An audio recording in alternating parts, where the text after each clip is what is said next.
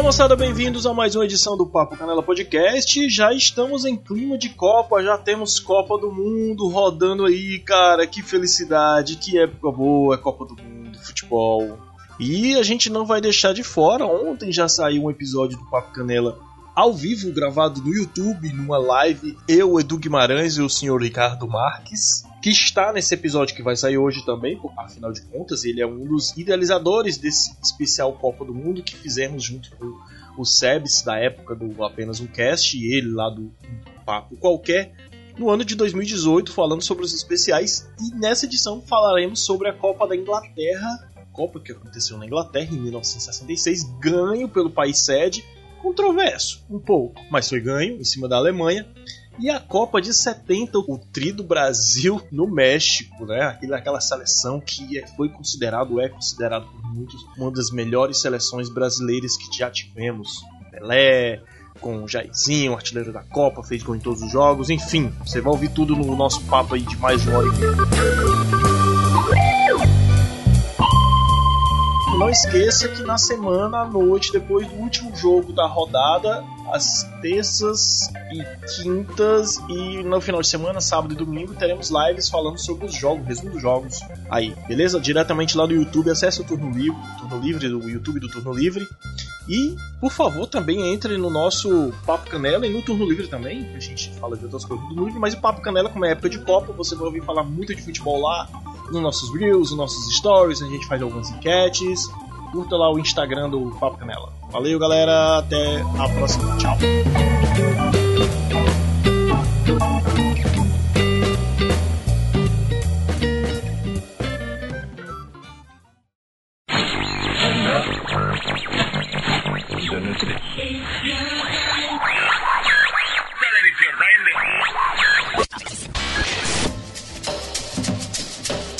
Eu sou Ricardo Marques. Eu sou Felipe Canela. Eu sou Sebastião Carlos. E este é o episódio especial sobre Copas do Mundo, um projeto dos podcasts. Um papo qualquer, apenas um cast e o Papo Canela.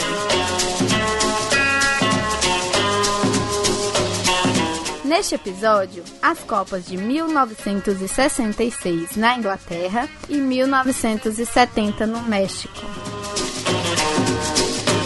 Boa viagem!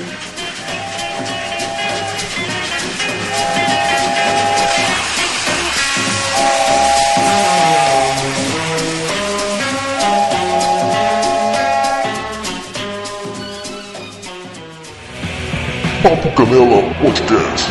Alô Brasil, alô Calcaia!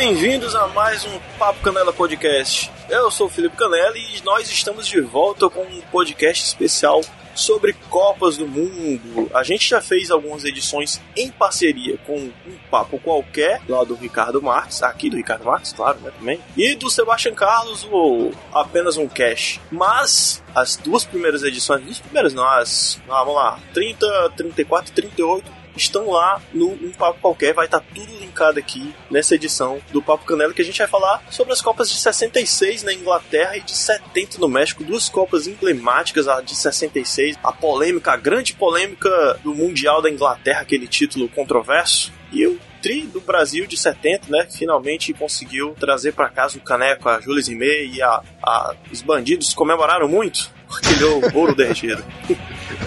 Não foi?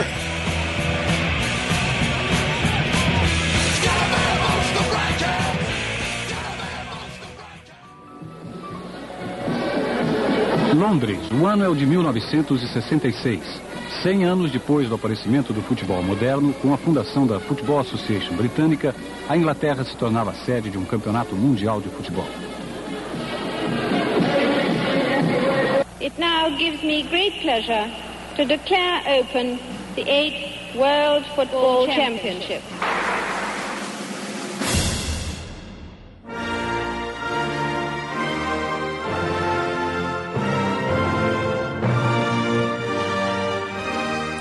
A Copa da Inglaterra de, aconteceu em 1966, né? A oitava Copa do Mundo. Finalmente chegou às mãos da, da inventora do futebol, né, Sebs? Eles inventaram É isso aí. os, os caras que modernizaram a, a parada com a bola. Ah. É o que eles dizem, né? É, É, o que eles e a dizem. gente acredita, a gente acredita. E até hoje os caras só ganharam a Copa do Mundo que, que deram pro futebol assim. Tá aí a Premier League desde 90. entendeu? É, não, vamos, não vamos usar o termo armação que é feio, né? Mas é uma Copa muito conveniente, né? É, pois é. Uma Copa muito conveniente pra eles. Desde a escolha das sedes, passando pela escolha dos árbitros, Aham. a decisão, até, até trocar a sede de jogo eles trocaram. Foi é mu, mu- muito suspeito, pra dizer o mínimo. Pois é, eles, eles meio que. Assim, porque a, a escolha da Copa ela foi es- escolhida em 60, né, pela, pela FIFA, e foi anunciada em 63, se os meus estudos estão corretos, ah, que era pra comemorar o centenário da, da Football Association, né, que é da a, a federação inglesa, né? Estavam Isso mesmo. não é isso? E eu não, eu não sei se vocês assistiram uma época, quando eu era criança, eu tinha uns 11 anos, eu lembro disso, 94. Eu não lembro que, não sei se foi a revista Caras, que lançou uma, uma enciclopédia com dois vídeos, dois VHS, contando as, as histórias da- das Copas do Mundo e tal. E eu me lembro muito bem quando chegou em 66, aquele gol da. da. da Agora me, agora me, me veio um, é, uma dúvida. Aquele gol que bateu no travessão e, e, e foi fora da área foi da Inglaterra, né? Que foi fora da, do gol. Sim. Isso, do Hurst na prorrogação contra. Na final, Final né? contra Contra, a Alemanha, né? Alemanha. Na final contra a Alemanha, que dizem que depois em 2000 e foi 10? Foi, não, Ah. foi 2010. Que teve uma, uma oitava de final entre Inglaterra e Alemanha, parece. Ou Inglaterra ou outro time. Acho que foi Inglaterra e Alemanha. Que a Alemanha. Não, foi Inglaterra e Alemanha. Que a Alemanha goleou. E Ah. teve um gol, o primeiro gol da Alemanha foi também regular. E choveu memes na, na internet dizendo especialmente do seu barriga falando pague 66, por causa que em 66 eles perderam uma Copa com um gol dos mesmos moldes. A bola bateu no travessão e caiu assim centímetros dentro da linha. E Aham. hoje em dia, como a tecnologia. Bom, né, na verdade, né, É. não foi um gol válido, foi um gol inválido, mas eles deram o gol pra Alemanha. O que não Bom, mudou muita enfim. coisa, que a Alemanha goleou, né? Mas enfim. Sim, sim, sim. Mas na época teve várias fotos que disseram que aquele gol não aconteceu, né? Que a bola ficou quase 10 centímetros fora da linha do gol, né? Aham. Então, Ó, vamos começar aqui do começo. A gente falou da, da escolha das sedes, né? É, eu, eu sempre leio um. Eu, eu tô lendo um livro, até indicado pelo Sebes aí. Eu tô relendo um livro para poder fazer essas edições das Copas, chamado Futebol ao Sol e, à Sombra, do Eduardo Galeano, Uruguai. Um livro muito bom, recomendo para você. Ele fala sobre essas histórias das Copas, algumas algumas curiosidades, coisas que você não, não vê no Globo Esporte, só os gols, essas coisas assim. É, é, ele faz um, E- mais ou menos tipo crônicas, ele faz crônicas dos mundiais e, e é muito bom. Muito bom, cara. E a- foi a partir de 66. A partir de 66 sempre tem essa frase no livro. Você vai ver em toda Copa. Copa de 66, Copa de 70, sempre tem essa frase. Ele, ele, ele contextualiza o mundo na época, né? A Copa de 66, as bombas caíram não sei aonde, aconteceu isso, aconteceu a morte não sei de quem. E sempre tem essa frase a partir de 66. Fontes bem informadas de Miami anunciavam a queda iminente de Fidel Castro, que ia despencar uma questão de horas. Reparou É. isso, Sebs? Sim, esse é o seguinte, por causa que a Revolução Cubana foi feita de fato nos anos 60, no início dos anos 60. E 66 estava na crista da onda, toda aquela questão da contra-revolução, estava no auge, no auge da Guerra Fria. Então Aham. é, é, e é sabido que o Galeano era de esquerda. Né, comunista Aham, confessa. Então é. ele sempre dava um jeito de dar uma cutucadinha no tal do Exato. imperialismo americano e das potências afins. Isso, isso me arrancou várias risadas no ônibus, cara, nesse livro. Todo capítulo, pô, velho. É. Cara, Ele queria, ele, queria, ele queria- ele queria dizer o seguinte: olha, passam anos, 4 anos, 8, 9, 10, 11, 20 e o cara continua lá em pé, entendeu? É isso que ele queria Aham. dizer. Exato. E de 66, assim, né, nos anos 60, ele, é, como tu falou aí, no auge do- do- da Guerra Fria, né? Que iniciou-se depois da Segunda Guerra Mundial. E, e a, a caça ao comunismo estava muito forte. Tanto que no Brasil, a gente, em 66, estava com dois anos só do, do golpe militar, que tinha acontecido em 64, e a gente estava meio confuso ainda, sem saber daquelas. das Acho que não, não, não era um período de, de sequestro e tortura, não, né? O Ricardo pode falar melhor, mas eu acredito que essa parte mais violenta começa a partir de 68 com o ato institucional 5. Isso, né? isso. Sim. Então ali existia a ditadura, um estádio de sítio, mas não era tão violento e descarado como virou em 68. Exatamente. A grande pancadaria foi de 68 a 74, Isso. né? Tanto é que o, o próximo o mundial que a gente vai falar essa edição também, que é o de 70, é em plena ditadura. Exato. E, Sim. e, ó, e mexeu, e mexeu. Tanto que o João Saldanha, ele, ele foi afastado por conta de, de suas posições políticas, exato, né? exato. Ó, Olha o spoiler, Ricardo. Não conta nada. Deixa, deixa o povo ouvir Foi mal, foi mal, foi Spoiler mal. de história, pô. Não existe, cara. Spoiler de história. Tô brincando, Ricardo. Pode falar. Apaga, apaga Tá, na vamos lá, vamos lá pra 66. Outra coisa, antes de a gente fechar essa parte de curiosidade da época, 66 é auge da bitomania também.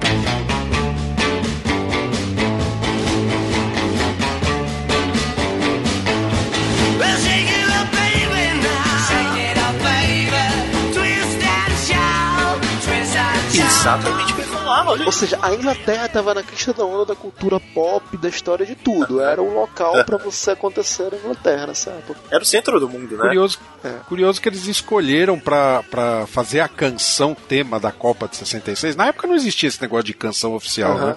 Mas eles escolheram um cantor que foi entrou em decadência justamente com o surgimento dos Beatles, né? Quem foi? E aí, ah, pera aí que eu pego o nome deles dele aqui. Pega aí. Ah, vamos lá.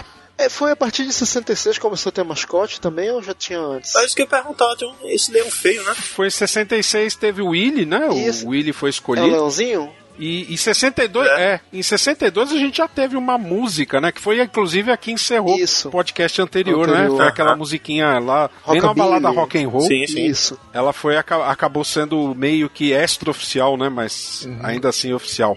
Ah, peraí que meu Kindle aqui ele resolveu. Tá tranquilo. Enquanto tu, tu caça o nome do rapaz aí, o- uma curiosidade também foi a última Copa do Garrincha, né, cara? É, cara. Garrincha. Ele, ele- o último jogo dele, inclusive, foi o único jogo que ele perdeu pela seleção, né? Aham. Foi contra, foi contra Portugal, né? Isso, a Portugal Não, já. Portugal não, é, Por- Portugal não, é Hungria, não foi?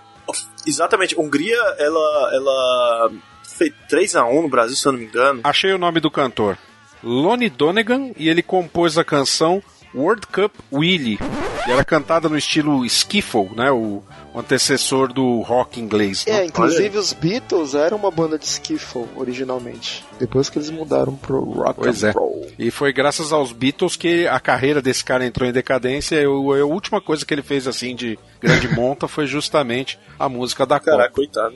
Uma Copa bem controversa em todos os aspectos, né? Demais. A começar para escolher a sede, porque não foi uma escolha muito fácil, não, né? A, a Espanha queria ser sede, aí quando viu que não, não, não ia ter, ter a escolha, abriu mão da candidatura. O presidente da, da, da Federação Espanhola ganhou um cargo na FIFA para fazer isso, né? Então olha só quantos, quantos conchavos, quantas. Conchavos talvez seja muito forte a palavra, mas quantos acertos, né? É. Foram feitos pela Inglaterra para que conseguisse sediar a Copa e se tornar, sagrar-se campeão. É né? verdade. E a, a escolha não foi muito, muito tranquila, não. Acho- foi, a diferença foi de sete votos no Congresso da FIFA. Foi 37 a. a- perdão, foi 27 a 34. Não, apertado. Por sete, Sete votos, votos. só.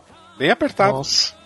O fato é que o efeito, o evento ocorreu mesmo na Inglaterra, né? E eles escolheram como sede lá eh, a cidade de Birmingham, Liverpool, Londres, lógico, não podia ficar de fora, né? Inclusive a final. Inclusive foi um dos maiores públicos de final de mundial, né? Engraçado que os estádios naquela época, o- lá na Inglaterra, eles tinham o costume de assistir jogos em pé. É. Né? Então a, a- a lotação a do, do estádio era muito maior e a FIFA, por questão de segurança, acabou diminuindo. Né? Então teve muito estádio, inclusive, que ficou de fora aí. É, Pra, por conta dessa, dessa limitação, né? exato. Aí o, o estádio do Manchester United, o Old Trafford, né? Provavelmente.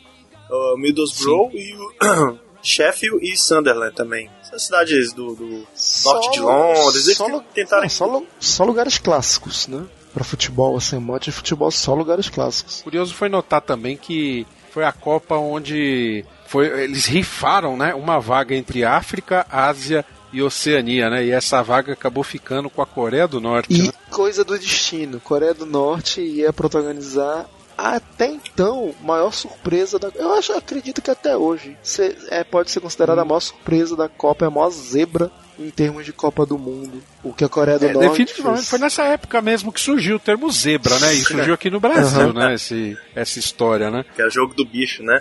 É, mas é, foi engraçado como a, a Coreia conseguiu a vaga, né? Porque tinha um problema muito sério histórico, né? Geopolítico. Aham. A Coreia do Norte estava em guerra com a Coreia do Sul, oficialmente. hoje. Não tinha, não. Acho que, acho que eles estão desde, É. desde que nasceu o Até país. hoje eles estão em guerra. Oficialmente existe uma guerra entre Coreia do Norte e Coreia, Coreia do Sim. Sul. Fato. O problema é que os, Esta- os Estados Unidos, não, a Inglaterra proibia a emissão de vistos para países que estavam em guerra com eles. E teoricamente a Inglaterra apoiava a Coreia do Sul. Aham.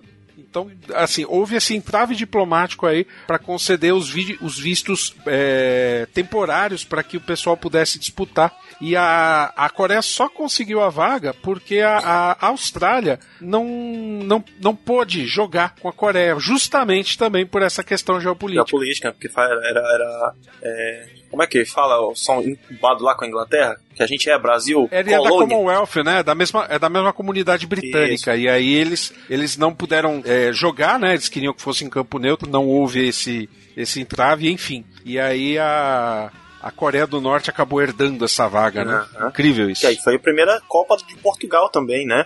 Sim. Que nos apresentou. Que também foi uma surpresa grande, né? Que apresentou o, o real Pantera Negra que já existiu. Então, o Eusébio, o atacante moçambique. Mas então, mas Portugal eu, eu colocaria, pelo menos nessa época, não agora, que já é outra coisa, Portugal de hoje em dia, como um- aquelas seleções que aparecem, mas depois somem. Que Tipo é a Islândia. coisa, é típico de geração. A Islândia não ganhou nada, cara. Não dá pra É, comparar mas a Islândia com. e foi embora. Mas o que, que a Islândia ganhou? Ah, é porque Portugal ganhou uma Eurocopa, né? ganhou uma Eurocopa, foi pra uma final de É verdade. Eurocopa. Porra, tem uma história Verdade. Portugal, tem o melhor jogador do mundo. Vamos, né? Ser pelo menos aliás, hoje, né? É. Deu um show, Porra, né? Vamos, vamos tentar fazer a comparação mais, né? Então Ah. seria como se fosse lá vai eu de novo, o Rafael vai adorar isso. A Bélgica da- daquela época, né? Porque Como, é como, como aquilo- fala? A, a- geração belga, como é? A geração lá, belga? abre aspas, a ótima geração belga, fecha aspas.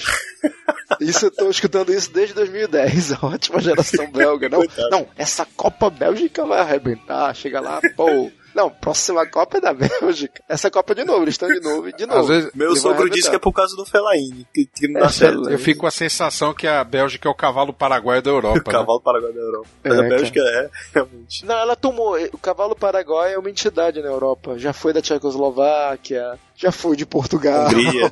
Já foi da. Não, Hungria não, que a Hungria conseguiu. foi- Pô, chegou Ah, até o final. Mas. a- Esse posto hoje acho que é, pertence à hoje Bélgica, a Bélgica cara. tá com o manto do, do cavalo paraguai, né? É, tem- é, é de posse temporária, né? Daqui uns 5 anos passa É, pra alguém e é assim tipo vai. fantasma, continuamente, né? O fantasma, sabe? Sempre vai ter um. Mas vamos lá, vamos lá, vamos pra Copa. Vai, É vamos pra dose. Sim, você tava falando aí, pô. Não, então, eu tava falando isso. Do, do- de Portugal era com referente a isso. Era, é de uma ótima geração de Portugal, muito por causa do Eusébio, que é um jogador Ah, espetacular, o melhor jogador de Portugal. Inclusive, é quem diga dentro de Portugal, sim, ele é angolano. Mas. Não, a colônia... moçambiquenho. Ah, Moçambique era? Eu acho É, que ele é angolano. Moçambique, certeza. Moçambique? Bom, tá É. bom. Estudei, estudei. Opa, E... dever de casa feito. Que bom, né? Segundo, segundo a Wikipedia, Lourenço Marques, África Oriental Portuguesa. Aí. É. É? Que seja. É, dizem que, inclusive, mesmo com o título de Portugal na última Eurocopa, ainda assim o Eusébio é considerado o maior jogador português, até por cima de Cristiano Ronaldo. Pô, mas é, cara. Uhum. Acho que é pelas, muito pelas conquistas do Benfica, né? Dos 60. É, ele ganhou que ganhou por um time nacional. Ronaldo foi brilhar na Inglaterra Foi- e na, foi- na, na- na Espanha. Então, Na é, Espanha. isso Exato. torna mais, mais fechado ainda, né? Mas enfim. Foram 11 títulos, né? Não foram? Pô, é matador demais, cara. Muito É. é. Papo Canela Podcast. A gente, por falar em grandes jogadores da Copa de 66, a gente teve muitos jogadores remanescentes dos anos anteriores, alguns né, da Alemanha, né, o, o Seller. Uhum. E a, a- a- acho que apareceu o Beckenbauer aí, não foi, cara? Foi a primeira Copa do Beckenbauer, exatamente. Franz Franz Beckenbauer. Beckenbauer estreando em Copas do Mundo. Engraçado que eu vi esse cara jogando.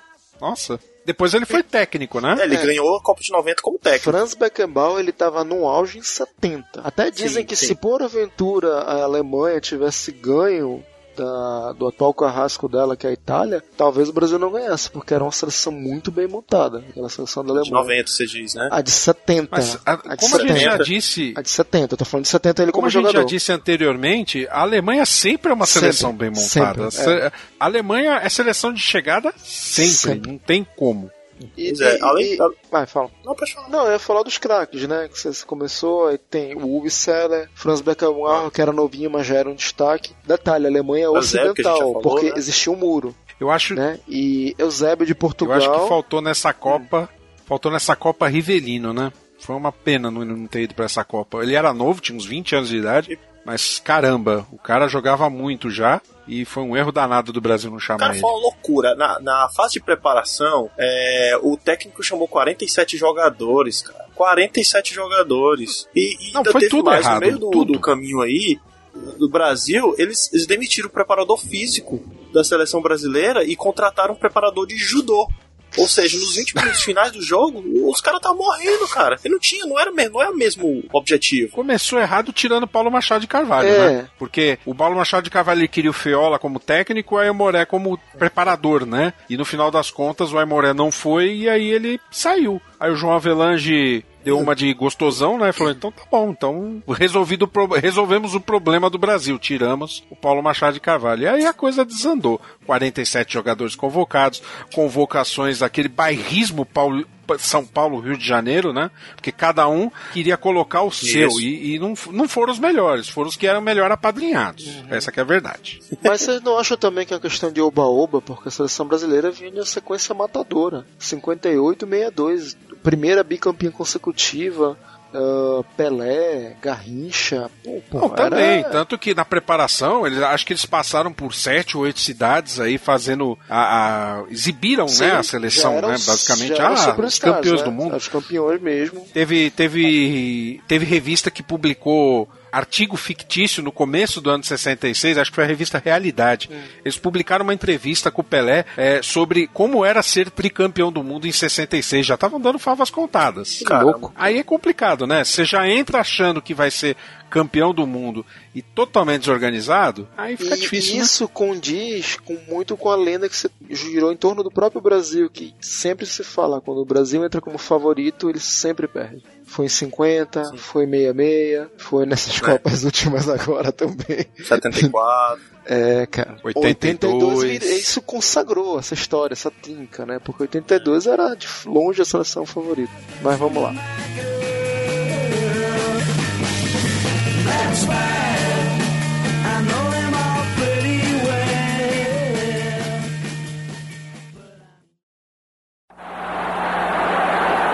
Schnellinger, do Milano, toca para Haller, do Bolo. Eram dois alemães radicados na Itália que agora integravam o selecionado alemão que joga contra a União Soviética, na semifinal. Mas nem Yashin, talvez o melhor goleiro do pós-guerra, consegue deter o tiro de Beckenbauer. 2 a 1 para a Alemanha. Um gesto esportivo. Yashin cumprimentando os jogadores alemães que se classificaram para a final.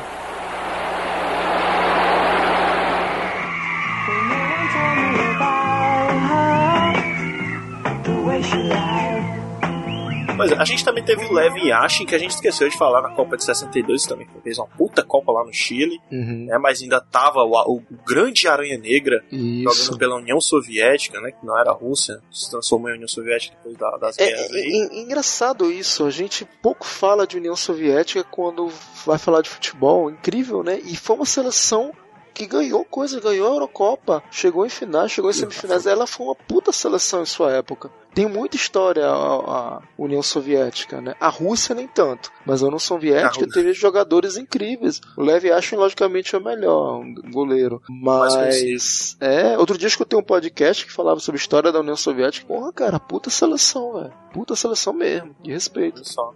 Qual foi o podcast? Como- Um time de botão. Ah, Meu tipo, time de então é botão. clássico. É. Um time de Um botão. abraço, Central 3. Isso aí. E, E a gente também teve Bacana. as grandes estrelas da Copa, né? Que até hoje é reverenciado lá na Inglaterra, Ah, que são cara Bob Moore e estátua. Gordon Banks. Esses caras são lendários. E eu acho que vão ser pra sempre, porque acho que a Inglaterra não vai ganhar nunca mais. eu tive uma pequena esperança no Alan Shearer, eu- e depois eu tive uma esperancinha no Owen, Hum. o Lampa, mas, né, cara. Ah, Os caras que deram a Copa, né, pra Inglaterra. É, Vamos ser justos, cara. Eu confesso que eu acreditava muito no Lineker, cara. Lembra do Lineker? Lineker, em 86. Mas assim, é. A seleção. Não, mas era só ele, né? Também. Mas, não tinha mais mas ninguém. olha só, de 2002 a- pra cá, até 2010 mais ou menos, a Inglaterra tinha umas gerações fodidas, cara. Muito bons jogadores. é- é- Em todos os lugares do campo eles tinham uns caras bons, cara. Mas muito bons mesmo. Eu lembro da- da- de grandes jogadores surgindo na Inglaterra, tipo o Beckham, Beckham. é, o Lampa, Gerra, Paul Ince, Paul Scholes, né? Paul Scholes Zagueiros, inglês, Rio Ferdinand. Terry. Então, era- caramba, era cara. isso. Pô, esses caras. Era justamente isso que eu ia falar. O grande problema da Inglaterra é que os grandes craques nunca surgiram assim, é, ao mesmo tempo, em uma Isso. mesma geração, pra fazer um grande time. Ai, vamos pra Copa e vamos vencer. Ah, mas nessa É, Copa, na Copa a de Inglaterra- 2002 tinha uma, tinha uma seleção boa, cara. Pô, uma seleção super estrelada. Então, a, 98 a Inglaterra tem um também. campeonato bom, tem um campeonato nacional muito bom, eles, eles têm um futebol muito bem desenvolvido, não dá pra dizer que não. Aham. Mas assim, eles não conseguem é, formar uma seleção assim de chegada. Não é uma seleção que você fala, você olha a escalação, você olha a atuação desses jogadores nos seus respectivos times e fala, nossa, essa seleção vai causar. É. Não acontece isso com a O Inglaterra. problema é que esse, esse ano agora de 2017, a Inglaterra teve três campeões mundiais: sub-17, sub-20, sub-21. A base da Inglaterra atual tá muito boa. A base. O problema é que o time. O problema é assim: as últimas gerações de base que vieram, as promessas não, não foram cumpridas. Tipo Townsend, tipo, sei lá, aquele Oxley Chamberlain, aquele bicho lá que tá no Liverpool. Chamberlain, é. É, cara, não vingou, cara. E você do lado de Gerra, de Lampa, que eu, que eu contesto um pouco Lampa, eu acho o Gerra muito melhor, mas Você acha ele melhor? eu acho Gerra muito mais completo, cara, muito mais. Eu, eu enfim, Olha minha só, e- e- engraçado também porque nessa época, meia, voltando pra 66, é, a Inglaterra, então, que nem a gente já falou antes, desde os primeiros episódios, tinha toda aquela empáfia de os ingleses, criadores de futebol, e até então só tinha levado fumo em Copas do Mundo. Essa geração até que é discreta. Apesar dos dois grandes, o Bob Moore e o Gordon Banks, Aham. serem os expoentes dessa geração, né? Mas há de se citar uma coisa, o estilo de jogar inglês, que é sempre Ah, pelo alto e o- a, a clássica formação ali, um dos clássicos do futebol. O 4-4-2 com duas linhas de 4. Isso Duas aí é quatro. Inglaterra até o último. E dois atacantes, dois centroavantes lá na frente para Altos, resolver né, o de negócio. preferência altos. O Hurst, que inclusive fez esse gol polêmico na final, o cara tinha quase 2 metros, tinha 1,90m e pouco. Gigante o cara. Aquele bonecão de Olinda mesmo. Mas era aquilo. É, né? Bonecão de Olímpia. Era foi- aquilo. Tem, tem um jogador que era do Liverpool, que é um altão, como era o nome dele, cara? Peter Crouch, né? O Camargo. Nossa, o Crouch. Ah, um craque, um craque. Ai, meu Deus, o Crouch. O Crouch pe- Sabe Mas quanto, a gente tá sabe esquecendo- quanto o Crou- o Crouch pesava, cara? 71 É. quilos, velho. Imagina, ele ele tinha muito magro, 1,93m, cara. Imagina. O cara era mataquara. Caramba, cara. A gente tá esquecendo de falar da Itália também, Sim, né? A Itália cara. fez feio nessa Copa, Não, né? a Itália foi A Itália- uma grande decepção. Uma grande decepção, né, cara? A gente já vai entrar na, na- no finalmente, no- nos coisas Vamos, vamos entrar nos grupos, né? Vamos, acho É, interessante vamos a gente lá. entrar nos grupos. No grupo 1 a gente tinha Inglaterra, Uruguai, México e França. O Uruguai, como sempre favorito aí, né? De- depois do bicampeão mundo. A Inglaterra tinha um certo favoritismo, porque era dono da casa, afinal de contas, né? A França vinha com alguma aposta, vocês sabem? A França veio com o nome, e só. É sério, não tinha nenhum, não tinha nenhum grande jogador de, de, de expoente, assim, falar, nossa, tal jogador jogar naquela época era um expoente, ela veio com o nome. tinha mais e tanto que isso É, foi o reflexo, foi que ela ficou em último do grupo pois dela, é. né? Perdeu duas, empatou uma, e mesmo assim, um empate muito contestado com o México. Aham. E todos os jogos do grupo 1 em Londres, né? O grupo da Inglaterra, eu jogava em casa, assim, na capital e tudo. Aí, Então, mas vocês.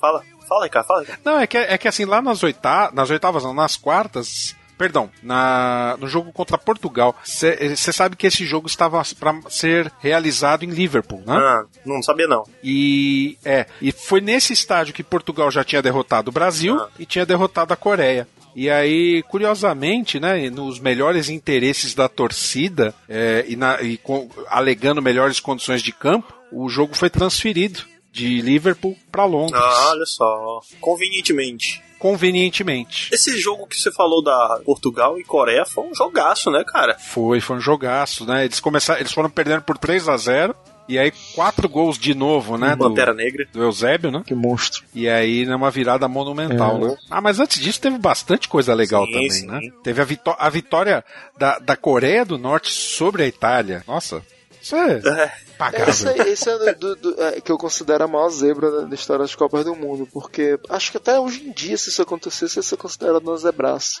Sim. Porque se hoje em dia a Coreia do Norte é um, né, é o que é, em termos de futebol, imagina meia-meia, cara. Porra, era extraterrestre o negócio. Mas a, gente, mas a gente sabe que a Coreia do Norte foi campeão mundial em 2014, né? Ah, Você sabe dessa história, vocês lembram, né? a trollada do, Como é do que é?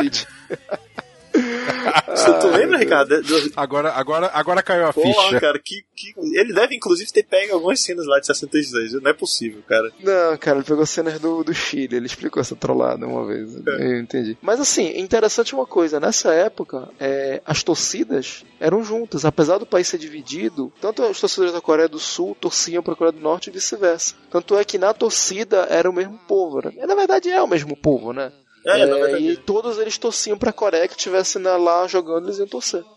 E por isso, eles. exatamente, tanto é que trocentos anos depois, em 2002, quando teve novamente um Coreia e Itália, dessa vez a Coreia do Sul e a Coreia do Sul convenientemente ganhou da Itália de Ah. novo, né? Nem me fala, haviam cara. placas E da no Espanha estádio. também, viu? Sim, Convenientemente. Sim, mas a história aqui é com a Itália. Haviam placas dizendo assim, Remember 66, lá né, no, né 66, né? Lá no, no estádio e tal. A Itália é saco de pancada de zebra, vocês já, repararam nisso? É, é a sina dela, porque ela, ela é o. eu Já falei isso, a besta negra da até então a maior seleção em Copas do Mundo, que é a Alemanha. Ela é a única que Ah, mete fala- medo na Alemanha que arrebenta a Alemanha sempre a Itália. Então ela tem que ter uma maldição por causa disso. Ela é saco de pancada de zebra. Por falar em Alemanha, lá no grupo 2 ela encarou a sua Argentina, né, Sérgio? Sim, cara. É um um que grupo meio Alemanha, estranho, gente, cara. Olha, olha esse grupo, me diz se não é um grupo da morte. Alemanha, Argentina, Espanha e Suíça. Hoje em Ah, dia mas Suíça vê, né? era saco de pancada, né? Pelo amor de Naquela Deus, época, não. Sim, mas tem- cara. Mas Espanha É, mas tem três e aí. Alemanha, porra, três porradeiras, né, cara? A Espanha, se bem que a Espanha É. sempre é, ainda não era a Espanha que hoje em dia, né? Era a Fúria. Aham. Tanto é que essa Fúria, não sei se A vocês Espanha era o sabem. cavalo paraguaio da época, né? Era quem Olha tava aí, usando o manto a- também, né? Achamos os prim- um dos primeiros cavalos paraguaios, o manto do cavalo paraguaio. É, é que tava usando o manto na época, né? Jogava, jogava, jogava, mas não chegava em lugar nenhum. E ainda é pior com a Espanha, porque não sei se vocês sabem a questão, o apelido Fúria, ele é dúbio. Ele não é. Ah, é? É, ele é, ele é chamado de Fúria, lógico, pela, né, pela questão do sangue da, da Espanha, o touro, não sei o que, que a Espanha sempre teve fama de bravo, mas também é porque aquela coisa, ah, aqueles caras são muito bruto. Eles não, não têm tática, eles metem, vão na porrada e pronto, sabe? Tipo um touro Você mesmo que vai pra porrada. frente. Então ele era considerado uma seleção bruta, não tinha sofisticação. Muito tempo ela ficou com essa pecha de seleção bruta mesmo, sabe? Que não, Ah. não tinha criação, não tinha nada. E Então, então, tanto é que nesse grupo Muita ela força e pouca técnica. é muita exatamente, por isso que ela La Fúria, né? A Fúria, realmente só tem Fúria mesmo. Só tinha O Fúria. cara hoje em baixava a cabeça e ia, né? É. Um touro. Bom, esses, esses jogos do grupo 2 foram efetuados lá em Birmingham e Sheffield, todos os jogos, né? Acho que devem ser cidade próxima, não conheço o mapa da Inglaterra, mas deve ser cidade próximas, né? Pra poder não ter que viajar tanto. Não sei, né? FIFA é um negócio incrível, né? Pra fazer logística de viagens, né? E Ah, a gente também teve, olhar, né? A gente teve no grupo 3 Portugal, Hungria, Brasil e Bulgária. É. O- Outro, outro Cara, grupo. Pão nosso. Outro grupo que hoje em dia não poderia acontecer, porque não poderia ter três europeus no mesmo gruro. Três europeus, exato. É, tinha que ser dois europeus. Vocês consideram esse também um grupo da morte ou não? Não, cara, não. Olha, Até porque o Brasil, o Brasil Não, era o olhando em retrospecto, não olhando, não olhando na época, olhando em retrospecto. em retrospecto, eu os acho times que apresentaram. sim, Hungria, querendo ou não, tinha história. Portugal era a seleção despontando e Brasil era o Brasil. Só a Bulgária ali que tava ali, né? Era outro saco de pancada, Tanto né? é que o primeiro gol curioso da, é que- da, da Copa do Brasil foi do Pelé, 15 minutos contra a Bulgária, não foi isso? Pelé e Garrincha, né? Ganharam 2x0. Aham, foi. Os dois gols. Isso. curioso desse grupo, né, é que quando o Brasil foi eliminado por Portugal, ele, ele não foi eliminado assim tecnicamente, né, porque ainda restava o jogo Hungria e Bulgária, e se a Bulgária ganhasse por 3 a 0, o Brasil ainda era se classificaria pelo saldo de gols. Aham, mas aí a Hungria foi lá e meteu 3x1. 3 a 1. E aí deu no que deu, né? Exato. Aí Cara, o agora. Brasil um- voltou um- casa mais cedo. Uma nota à parte. É, Esse jogo entre Portugal e Brasil foi um dos mais pancadeiros que teve. Foi muita porrada. Mas você sabe que a, a, a história diz que não, cara? Porque se você olhar, por exemplo, número de faltas, o Brasil foi mais faltoso do que Portugal. Mas pera lá. O pessoal Ah, se apega muito a essa questão da violência. naquela época, né, cara? Vamos lá. Não, tudo bem que a falta era cavalar, mas Tinha o pessoal é, é, se apega muito. Não, não tinha cartão, Não tinha, tinha, tinha, não tinha. tinha a súmula do juiz, né? Ah, a súmula era aquele esquema, né? Se você colocasse uma advertência na súmula, duas advertências na súmula, era o equivalente a uma suspensão de jogo. E só depois é que veio os cartões amarelo, né? E vermelho. Exato. Mas o, o que acontece, né? O Brasil e foi igualmente faltoso como Portugal. Só que o que acontece? Portugal bateu mais no Pelé. Então, É, isso que eu ia dizer. o, o pessoal não estava olhando o jogo como um todo. Fato é, Portugal jogou melhor que o Brasil, em todos os setores. Ponto. Portugal foi violento? Foi. O Moraes era um trabuco ali na defesa. O Moraes quebrou o Pelé, literalmente. Agora, o Brasil foi mais faltoso. E era conveniente para o Brasil achar uma desculpa para a eliminação. E a desculpa foi a violência de Portugal. O que, se você olhar os números, não confere.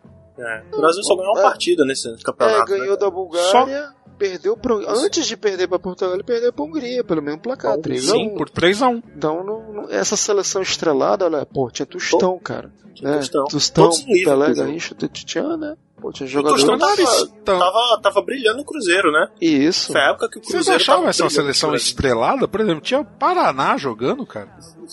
Mas, porra, tendo Pelé e Garrincha, cara. É. Não dá pra você dizer Não, mas que o não tinha. Garrincha, o Garrincha, ele tava numa situação que fazia três anos que ele não jogava na seleção. Ele tava quase 10 quilos acima do peso. Foi na época que ele foi vendido pro Corinthians. Alcoólatra. Nossa. É, o cara, é, ele estava afastado do futebol da, da seleção por conta de problemas pessoais que aí o Felipe já até falou, né? Alcoólatra, o alcoolismo dele, a questão dele beber demais, enfim, tentaram recuperar o cara para ele foi pelo nome, ele não foi pelo, pelo que ele estava jogando no momento. Jogando por ti- jogando, o Rivelino estava jogando muito mais. É, pois é, eu- eu- ele foi pelo que ele tinha representado pelo, no Chile, né? Ele foi ué, o grande herói, ele e o Marildo lá em 62. Concordo, ele foi pelo nome, mas assim, ele não tinha condições de estar integrando aquele grupo naquele momento, por melhor jogador que ele tenha sido. E Eu não tô discutindo que ele não foi um grande jogador, Sim. mas naquele momento ele não devia estar na Copa. Exato. Bom, e pra encerrar os grupos aqui, a gente teve o grupo 4, União Soviética, Coreia do Norte, Itália e Chile. Dois, dois times é,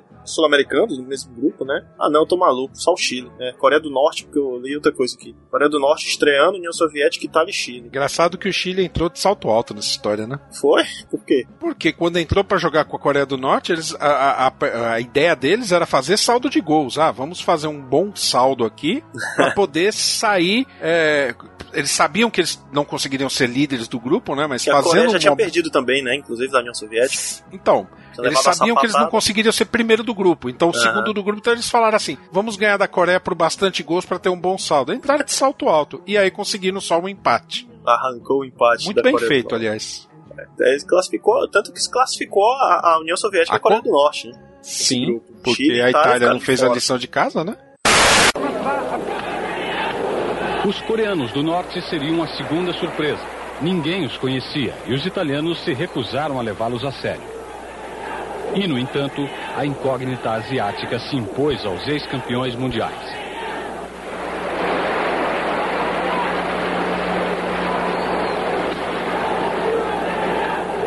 A 0 para a Coreia do Norte. Os italianos consideraram uma afronta essa derrota.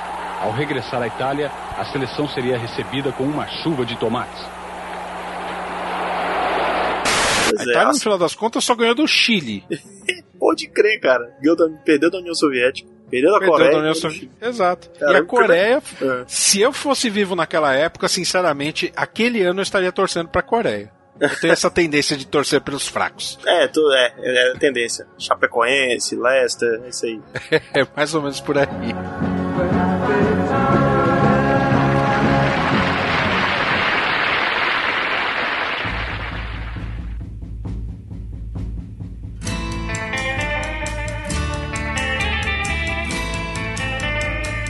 Ah, bom, as quartas de finais do primeiro jogo lá em Londres, né? a gente teve Inglaterra e Argentina, Inglaterra ganhando por 1 a 0. Esse jogo tá, é, o tá. jogo da Esse jogo da revolta, né? Da, da- da polêmica toda, por causa do camisa 10 da, do Boca. Ratinho. Ratinho, grande ratinho. Conte- Conte-nos mais, conte-nos mais. Ah, anda antecipando, né? Aquele que eu falei no último podcast, né? É, a Argentina perdeu, né? Eu não vou dizer que a Argentina jogou bem, cara, porque é engraçado. A, a gente falou da, da- eu falei da, da Espanha que tinha um futebol meio bruto, mas o futebol da Argentina também não era vistoso. Né? Era um Não. futebol muito calcado também na força em alguns momentos. Tanto é que esse Ratinho, cara, ele, hoje em dia, se tu fosse olhar, ele tinha quase 1,90m, cara, um cara al- altão. Ele era camisa 10, mas hoje em dia ele ter- estaria muito bem como zagueiro ou como volante de contenção, né? E aconteceu, né, que é, começaram a jogar, né, tiveram quatro cornes, né, muito nervosismo e tal, dos defensores, né, e acabou que o, Ratinho foi expulso, expulso não, né, cara, ele, ele cometeu uma falta... Foi expulso por reclamação, né? Exatamente, foi expulso por mas eu digo que não foi expulso por causa que não existia a questão dos cartões, né, cara? Foi realmente uma, uma um problema de, de, de- sei lá, de extra-campo por causa dos gestos que ele fez, né, cara? Tanto na bandeirinha Uhum. e dizem inclusive que ele isso não, não, não, é confirmado, algumas fontes dizem que não tem, mas ele cuspiu no tapete da rainha, né, cara? E isso aí é considerado uma falta grave, pelo menos na É, Inglaterra. heresia, né? É, no tapete da rainha não pode.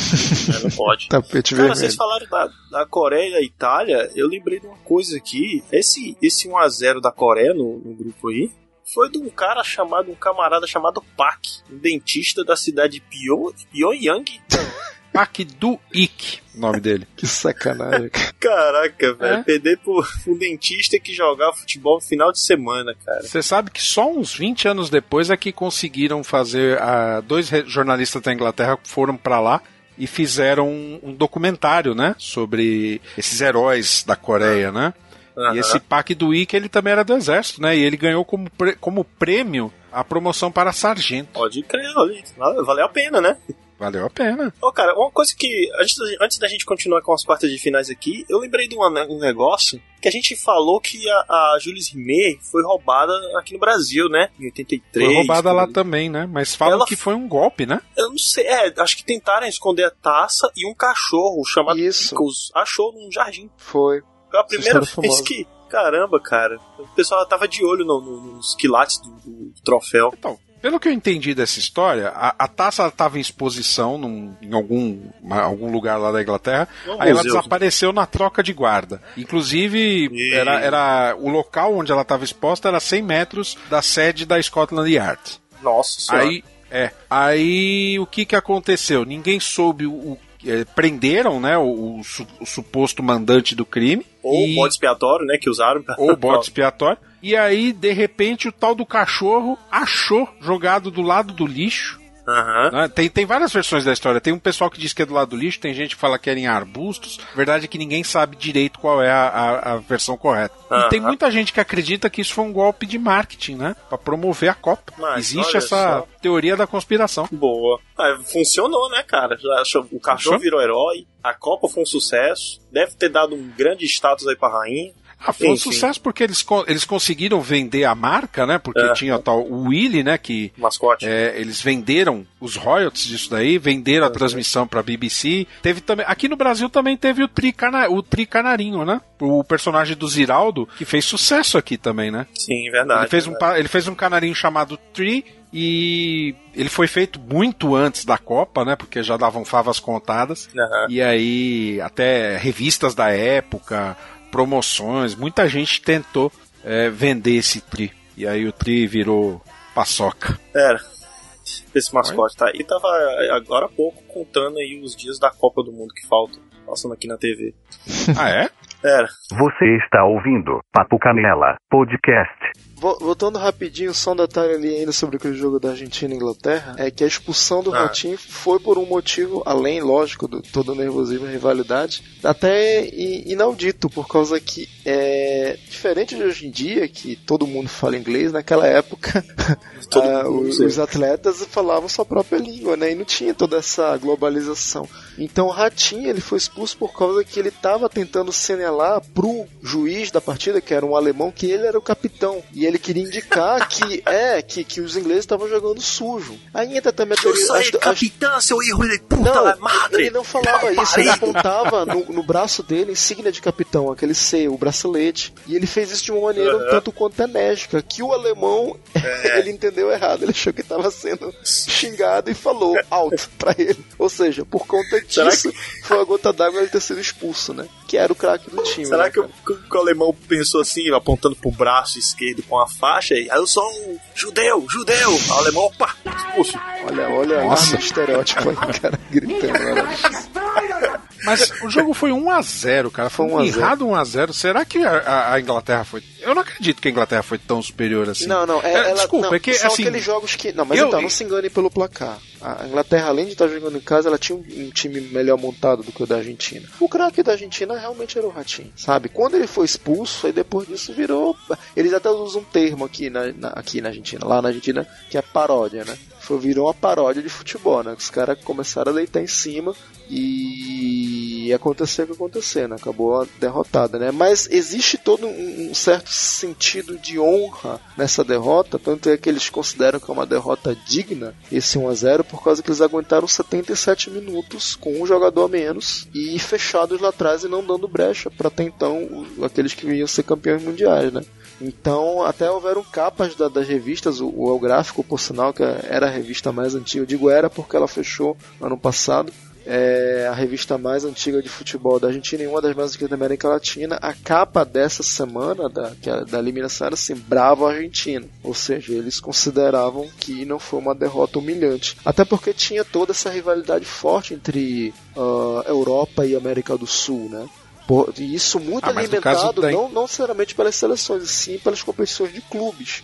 Que era numa época que o Interclube era jogado lá e aqui. Então era uma coisa. tava borbulhante. No caso da Inglaterra e Argentina, ainda tem aquele problema da questão das Ilhas Malvinas, né? Que a guerra, tudo bem. É, mas isso veio muito depois. A, a guerra veio depois, na década de 80, mas já havia esse, essa disputa, né? Na, na verdade, é, o conflito remete ao século XIX. E, mas nessa época desse jogo, em 66, estava uma coisa morta. Né? Então, mas assim, houve, houve declarações fortes dos dois lados, né? A Inglaterra disse em, em, em jornal, o, o técnico falou, eles são os animais. Ah, mas- e aí mas o, aí- o mas técnico da Argentina respondeu, Ricardo, ladrão das ilhas. Mas aí eles falariam Oi. isso de qualquer sul-americano. O inglês, ele é. Se o inglês já é considerado nojento pelos próprios europeus, calcula com o sul-americano, Ah, com o sudaca. É que eu tenho um problema muito sério com essa Copa, porque, sinceramente, eu acho que a Inglaterra não merecia ganhar. Não, isso é eu acho que a fato. Inglaterra fez tudo pra ser campeã. Eu também acho. E, Eu também sabe, acho. armou. E assim, times como. A Argentina nem, não brilhou tanto nessa Copa, Não, mas não Portugal não bem. merecia ser derrotada da forma como foi. É, a Alemanha também foi. Eu acho que foi o, a maior garfada das Copas, Eu sabe? também Não- acho, o eu primeiro concordo gol, com você. Concordo com você. Sabe, o, o terceiro gol não existiu, o último gol ele não foi válido porque houve, houve uma entrada em campo. Então, é assim, é muito difícil pra mim aceitar a Inglaterra como campeã em 66, apesar do Copa que diz a história, né? Pois é. Ah, continua terminando as quartas de finais aqui. A Alemanha Ocidental meteu 4 a 0 no Uruguai. Ah, a gente já falou sobre o, o jogaço entre Portugal e Coreia do Norte, né? Coreia fazendo 3 a 0 Exato. E o Pantera Negra virando para Portugal. Uhum. No time na semifinal. E a União Soviética vencendo a Hungria. Um Com dois a conflito, um conflito do leste europeu puro aí, né? Hungria e União E Soviética. consta que foi um jogo muito violento, né? Sim, Foi um jogo numa pancadaria só. exato. Resquícios de guerra aí também, né? Muito, muito. Bom, semifinais. O jogo em Liverpool teve Alemanha Ocidental e União Soviética. 2 a 1 para a Alemanha. É, é aquilo, virou Eurocopa, né? Aconteceu uma coisa É. similar a isso em 2006. Depois, nas quartas de final, virou Eurocopa. verdade. Só tinha europeu jogando. E em Londres, a Inglaterra. A Inglaterra só joga em Londres, né, cara? Ah, não saia do seu quintal. A Londres, Inglaterra fez 2x1 em Portugal. Foi aquela virada de mesa que eu comentei. Exato. Exato, Eu acho que aqui é o ponto que o Ricardo deu razão pro Ricardo. Aqui deve ter começado a, a, a teoria forte aí, cara. Que, que... É, eu concordo com você que não tinha um time brilhante, né? Mas o Portugal era muito superior, né? Vá saber o que aconteceu, né, cara? Mas aí o fato é que ganhou, 2x1.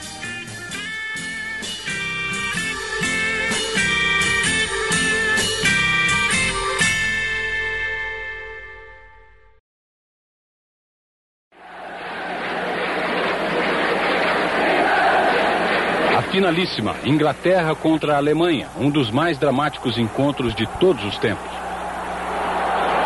13 minutos. Held cruzou, Haller aproveitou e chutou em gol. 1 a 0 para a Alemanha. 19 minutos. Corner para os ingleses. Hurst chutou, acossado por dois marcadores alemães. 1 a 1. Segundos antes do final do jogo, a Inglaterra vencia por 2 a 1. A vitória no tempo normal parecia certa, mas a equipe alemã não estava morta. Depois da confusão na área inglesa, Weber aproveita sobra e faz o gol de empate, levando a partida para a prorrogação.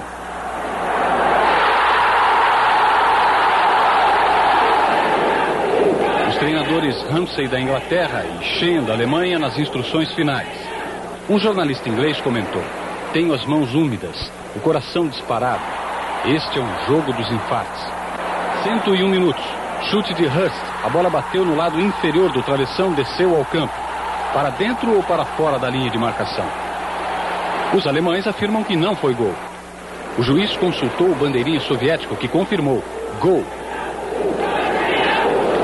O regulamento diz que o gol só é válido quando a bola está 100% atrás da linha. A decisão do juiz provocou controvérsia. No entanto, é válida. Ela tem que ser válida. No último minuto, os ingleses marcaram mais um gol por intermédio de Hurst. Inglaterra, campeã mundial de 1966.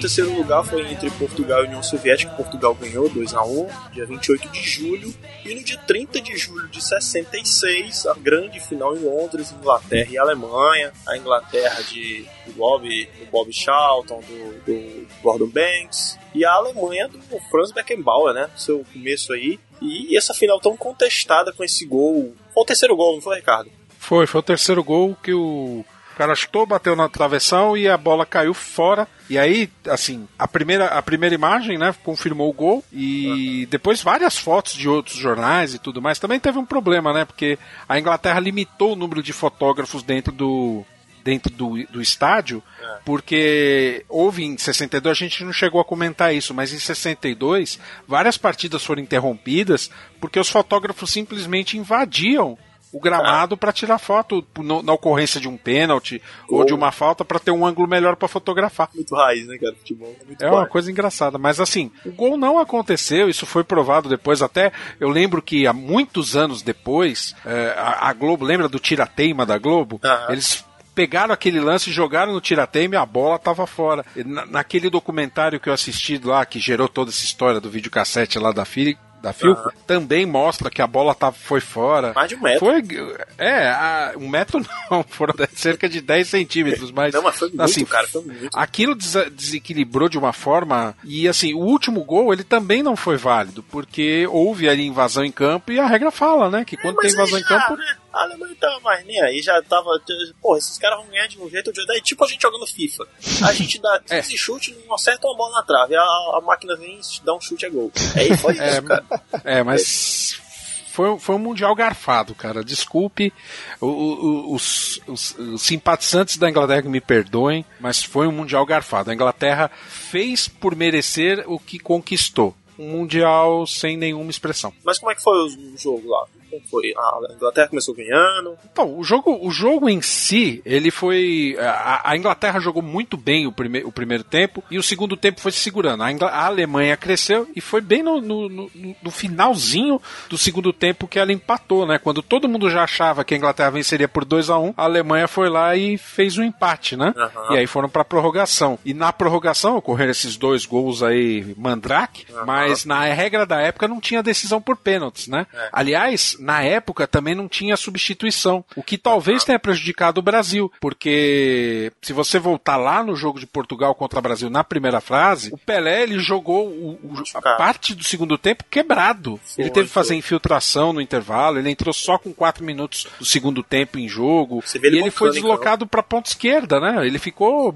assim, é, mancando literalmente, ele, ele se arrastando pelo campo, né? Ele não fez nada, né? Então, a questão da troca tinha troca sim, mas era do goleiro em caso de machucado, só. Então, só. em jogo oficial, desde 58 você tinha substituição, só que em Copa do Mundo você ainda não podia substituir Isso. jogador durante a partida, É só loucura, antes né, da partida. É Ah, uma loucura, o, né? O campeonato máximo da entidade máxima de ter as regras que existiam durante pelo mundo, né? Esquisito isso. Pois é, mas de certa forma isso, o, o Brasil tem essa contribuição pro futebol, né? Porque e essa questão, essa perseguição aí que quebraram o Pelé no meio, acabou gerando aí a possibilidade. Foi dois dias depois houve uma sugestão do comitê organizador para que fossem permitidas substituições ao longo do jogo, né? É uma coisa de humanamente, né? Pra, pra fazer um. É o fair play, né? O fair play. Cara, o cara tá quebrado ali, não dava de condição. Curiosamente, esse, essa Copa contou com um árbitro brasileiro, né? Armando Marques. Olha só o grande Armando Marques. É, ele foi cogitado até para ser bandeirinha da final, mas ficou só no boato mesmo, não chegou a ser não. Enfim, Copa de 66 terminada, Inglaterra grande campeã mundial. Finalmente. Né? Tchau. É. Campeão só- mundial, não vamos dizer grande, né? Vamos só ficar no É, campeão mundial. campeão. E só vamos pra Copa de 70.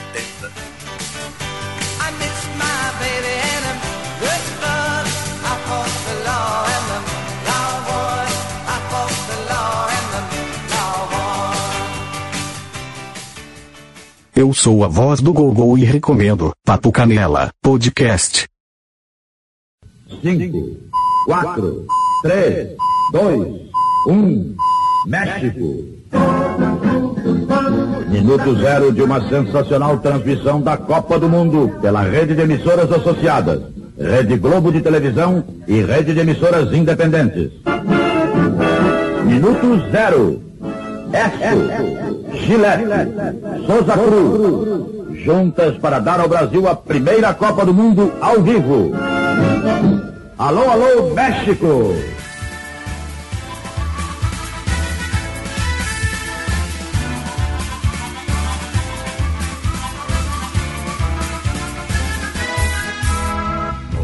milhões em ação.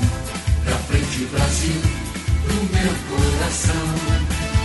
Uma dúvida, uma curiosidade. Diga. Foi a última Copa com aquela bola marrom? É isso que eu ia falar, cara. Eu acho Foi. que foi. Foi. Eu, eu tava vendo que aqui que foi a primeira Copa com mascote, ou seja, então é oficial. O primeiro mascote de Copas é o Leãozinho. É o Até William, né? então, a, a bola da Copa, ela era, ela ficava em cargo do país, do país sede, né, de produzir a, a, a bola. Só que, por exemplo, lá no Chile tinha dado problema, porque o fabricante da bola não deu conta. Eles tiveram que importar as bolas, é, acho que 15 ou 20 dias antes do início da Copa, né? E aí lá na Inglaterra não teve esse problema, né? Mas era, foi a última Copa que teve aí a bola de couro marrom. Que era mais avermelhado, né? Pelo, pelo- pelas É, imagens da parecia uma época. bola de vôlei, né? É. Era uma, bola, era uma bola costurada, amarrada, né? Era diferente, né? A Adidas só foi entrar na Copa de 70 com a Telstar, né? E é uma, e aí e é nunca uma, mais saiu. e é uma né? Copa de transição em todos os sentidos. A bola, início do mascote, é, é seleções estreantes que vão muito bem, por exemplo, Portugal. Ah, e a TV, né, cara, cores, né? Porque 70 já foi a cores, né? Se não me engano, 66 devia ter tecnologia. A gente comentou, acho que foi 66. em 58. 58 teve aquele maluco lá, que vocês, vocês comentaram que ele chegou a filmar a cores também, né? Mas 66, que eu me lembro, as imagens todas, até as oficiais, é tudo preto e branco. Já 70, 66, pra vocês Mas terem uma mas- ideia, os filmes da Copa, eles eram, eles viajavam na noite do jogo pro Brasil. Tinha um avião da Paner exclusivo para isso. Eles traziam as fitas aqui para Tupi, aí eles faziam a replicação e distribuíam para as afiliadas para o jogo ser transmitido em VT na noite seguinte. Caramba, cara. Então, esse É? campeão mundial, cinco horas depois, eles comemoravam no Brasil aqui. Mas a transmissão da rádio dizem que foi maravilhosa, né? Com exceção da a, a BBC Brasil, tinha um, uma representação do Brasil, né? E aí colocaram a equipe de notícias econômicas para fazer os comentários futebolísticos. Inclusive um deles era o aquele jornalista que foi que sumiu, né? Sumiram com ele, o Vladimir Herzog. Sumiu, um aspa gigante, sumiu. É, uma aspas gigante. Mas ele era um dos comentaristas da BBC Brasil na Copa de 66 pela rádio.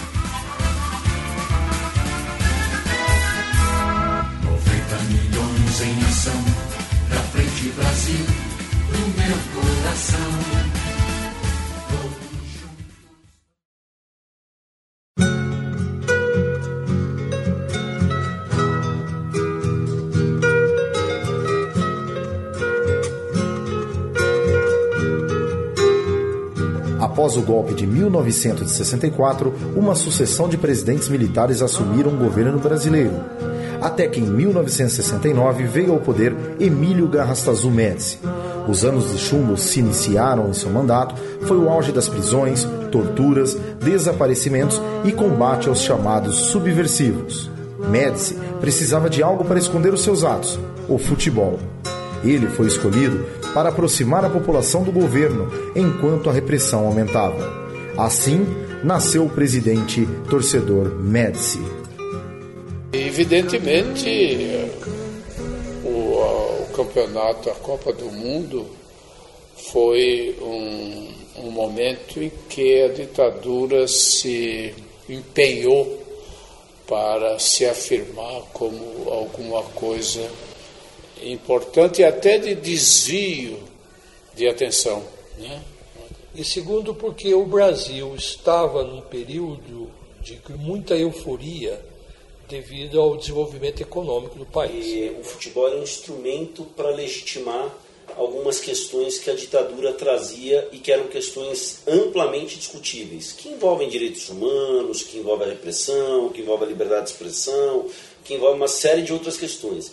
A ditadura se apropria do futebol, de alguma forma, ah, porque o triunfo da seleção era vendido por um prisma que tinha linearidade com o que a ditadura vendia. O triunfo da seleção é o triunfo do Brasil. O Brasil, país do futuro. O Brasil do ame ou deixo. O Brasil do ninguém segura este país.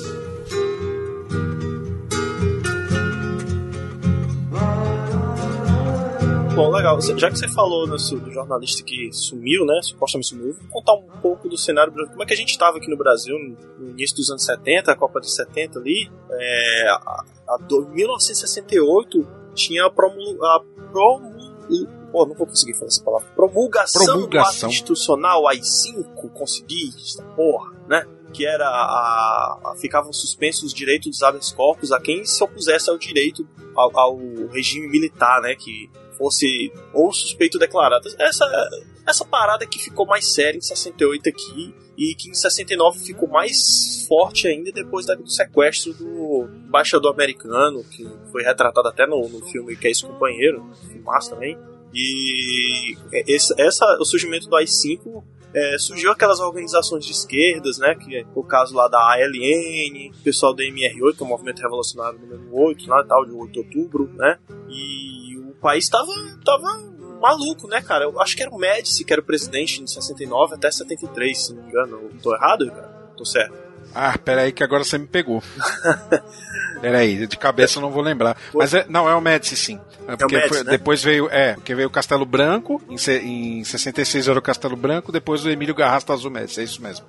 É, e depois o Geisel em 74, tá certo. O povo fala daquela época que tinha, teve a época do grande milagre econômico, né? Que o produto interno bruto subiu, foi, foi lindo e feliz, o país prosperando, os militares no poder e blá blá blá e tal. E isso mexeu um pouco na seleção brasileira, por, acho que foi por conta do- do- da política, né? Que o João Saldanha era o técnico da seleção, como você falou anteriormente, e ele teve que sair do cargo, acho que por conta de. Ah, mas você, vocês que conhecem a história? é, não, algumas pessoas dizem que era por conta de um jogador que ele não concordava que estava na seleção e queria outro convocado. Mas eu acho que você tem outra versão. Não, então, a história que eu conheço é a seguinte: o, um- o presidente ele achava que um jogador X deveria ser convocado. Aham. E aí o Saldanha respondeu da seguinte forma, né, por- via jornal, né? Eu não falo pro presidente quem ele deve escolher para ministro. Coincidentemente, também o presidente da Estados Unidos está na Rio Grande do Sul. E ele parece ter sugerido o nome de Dario para ser convocado. O que você acha da sugestão do presidente? É, O Brasil tem 80 ou 90 milhões de torcedores e gente que gosta de futebol. É um direito que todos têm. Aliás, eu e, e o presidente, ou o presidente e eu, temos muitas coisas em comum. É, somos gaúchos, somos gremistas, gostamos de futebol e nem eu instalo o ministério, nem o presidente instala aqui. Você está vendo que nós nos entendemos muito bem. Fui eu sair da seleção porque eu não aceitei injunções. Eu sei que eles me chamaram, eles me chamaram assim como uma espécie de desafio, porque eu era crítico. Mas botar gente no meu time não gosta. Consequentemente. que cara de pau, que maluco, velho. Pois é, Ninguém sabe quais foram as razões, mas o fato é que tiraram ele da- do, do comando da seleção e botaram o Zagallo, né? e aí o Zagallo, Zagallo é. levou, mas o time era basicamente a, a estrutura do João Saldanha, né? O Zagallo levou a fama. Isso, exato. Aí ele levou dois ou três jogadores diferentes, né? Que era o gosto dele lá e vamos pra Copa. O, o- inclusive o Tostão, ele foi recém-operado jogar a Copa, né? Sim, ele teve um descolamento de retina, né? Por conta de uma bolada que ele levou. Como mas pode, é. Que época é, mas roots. a, a- a história de 70 é muito bonita, né? Porque é, é- é a seleção perfeita, né? Seis vitórias nas eliminatórias, seis vitórias na Copa. É uma coisa linda de se lembrar, né? Seis A preparação. na Copa, com, com, Foi- com sete gols do Jairzinho, né? Seis gols do Jairzinho, fez gol em todos os jogos, né? Sim, sabe? Todos jogaram muito bem. Ali não tinha um que não jogava bem. Era só. Desculpe, era uma seleção de 11 craques, né? Talvez o goleiro, o Castilho, não era tudo isso, mas. Mas, é, mas fora a- isso. além dos 11 craques, é uma coisa que até hoje o pessoal fala, principalmente na parte técnica, que era a seleção dos cinco camisas 10. É verdade. Que, que Tostão, Ah, mas eles- Gerson, literalmente- Pelé. É, É que eles fizeram uma renovação muito grande, né? Porque se você pensar que em 66 o zagueiro titular ainda era o Bellini, que era que foi o capitão da Copa de 58, entendeu? Foi uma renovação muito grande, uma renovação bem-vinda, diga-se de passagem. O, o Pelé, falei besteira? Não. Não? Então, em 66 o Brasil tinha a zaga titular com uma média de 38 anos de idade. Sim. Era, era uma coisa muito perigosa, né? Então eles apostaram na renovação e, claro, mandaram lá 10 camisa 10, né? Mais o camisa 1 goleiro, né? Pois é. Aí- Falando um pouco do, do período geopolítico, como é que tava, o que é que tava acontecendo no mundo, assim, falar também de futebol, né? O, o- o Pelé um ano antes tinha feito gol mil lá no Maracanã contra o Vasco, que o gol de pênalti, Sim. né? Calou o Maracanã. É, tem gente que contesta, né? Fala que aquele não foi o mil, aquele foi o 1003, né? Mas. Ah, mas é tipo o Romário, o Romário ele tá fazendo gol até hoje, então. Até aí, segundo o Túlio, o Túlio também fez mil gols, É, né? Então... dizem Ei, que futebol contabiliza gol que ele fez no time do Exército. É, que eu não então, sabia é. que gol, gol do FIFA contava, né? É. Se for assim, eu tô perto dos mil também, pô. Pois é. E, e, e nos anos 60 ali, 69 a gente tinha perdido também, a gente, né? Eu tava lá também. Janis Joplin, Jimi Hendrix, né? Morreu com overdose, overdose aos 27 anos. É, a gente teve. Estava tendo os Estados Unidos sendo massacrados no Vietnã. É, que- O homem pisou na lua. É, um piso na lua, olha só. E a gente também teve a, a- a inclusão dos cartões amarelo e vermelho em Copas do Mundo de futebol, né, cara? Pra finalmente ter um- uma punição lá na hora, né? O que o Ricardo falou antes, né? Pra posterior contra o jogo. Eu acredito Na que, que esse Mundial ele é emblemático não só pela vitória brasileira, é a seleção que firmou de vez o nome do Brasil na, na história do futebol, mas também por causa que realmente a gente pode chegar na Inglaterra e quando termina ele falou, aqui terminou um, um- um período. Tipo, vamos chamar de período, primeiro período do futebol. Eu, na minha visão, termina na Inglaterra.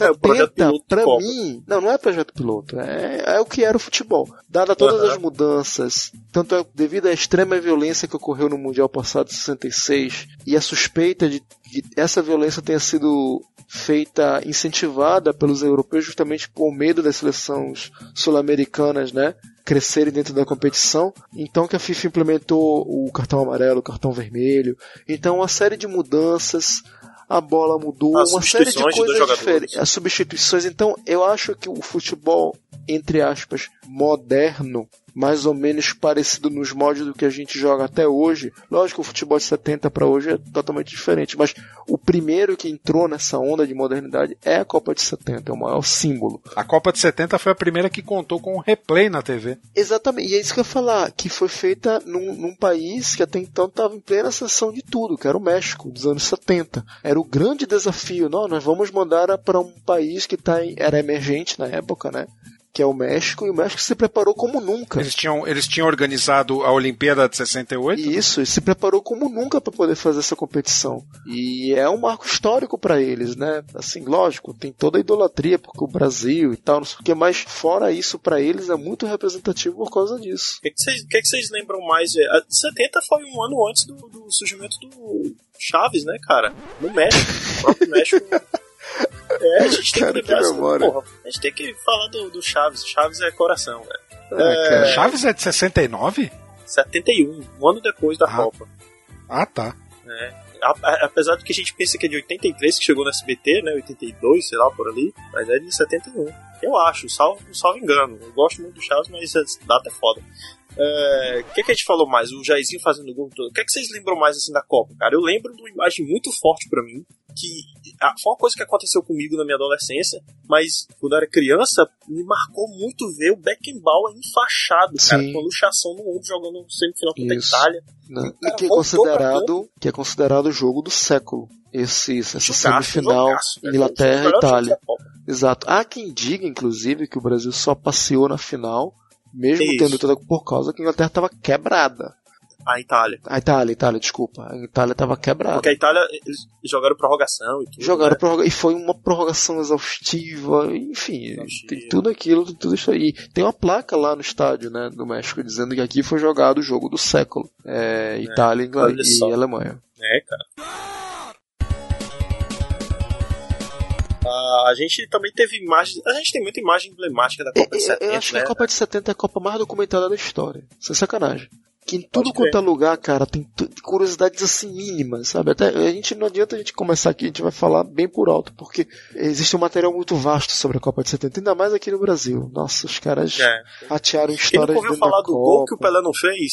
É, Sim, contra o Uruguai. aquele gol do, do meio, aquele não gol, né? No meio da, da- Na verdade eram dois gols. Como é que ele. São dois gols. É, teve não gols, contra o dois não gols. É esse do É. meio de campo e aquele que ele dribla o goleiro no corpo, o Marzukiewski, se não me engano, né? Isso, exato. Goleiro uruguaio. Mazurkiewicz. Marzukiewicz, exatamente. E a bola, e depois bate no gol meio desequilibrado e a bola não entra. Pô, cara, aquela bola é pra ter entrado. Mas se tivesse entrado, não tinha marcado tanto como, como marcou. É. Eu acho. Ah, mas f- foi uma linda jogada, né? Eu acho que o que torna a, a obra de arte perfeita justamente é não ter entrado.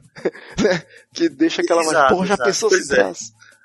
Sinceramente, é, eu, eu, eu acho muito bonito. Me lembro, me marcou muito assim a forma como o Jairzinho comemorava o gol, né?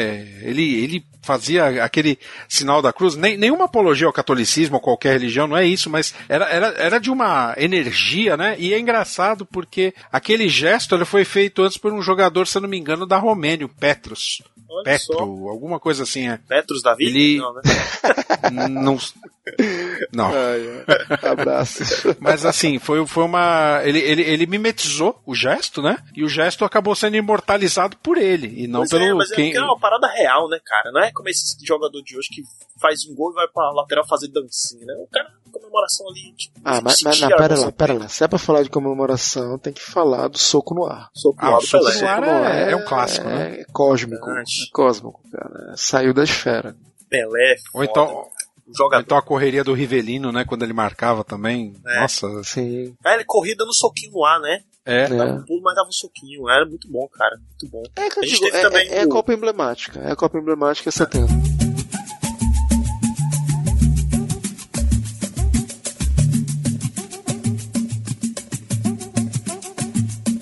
Aquele gol da, da vitória do Brasil contra a Inglaterra, gol do Jairzinho, que o Tostão dribla três, aquele drible bem curtinho na lateral do- da grande área, cara.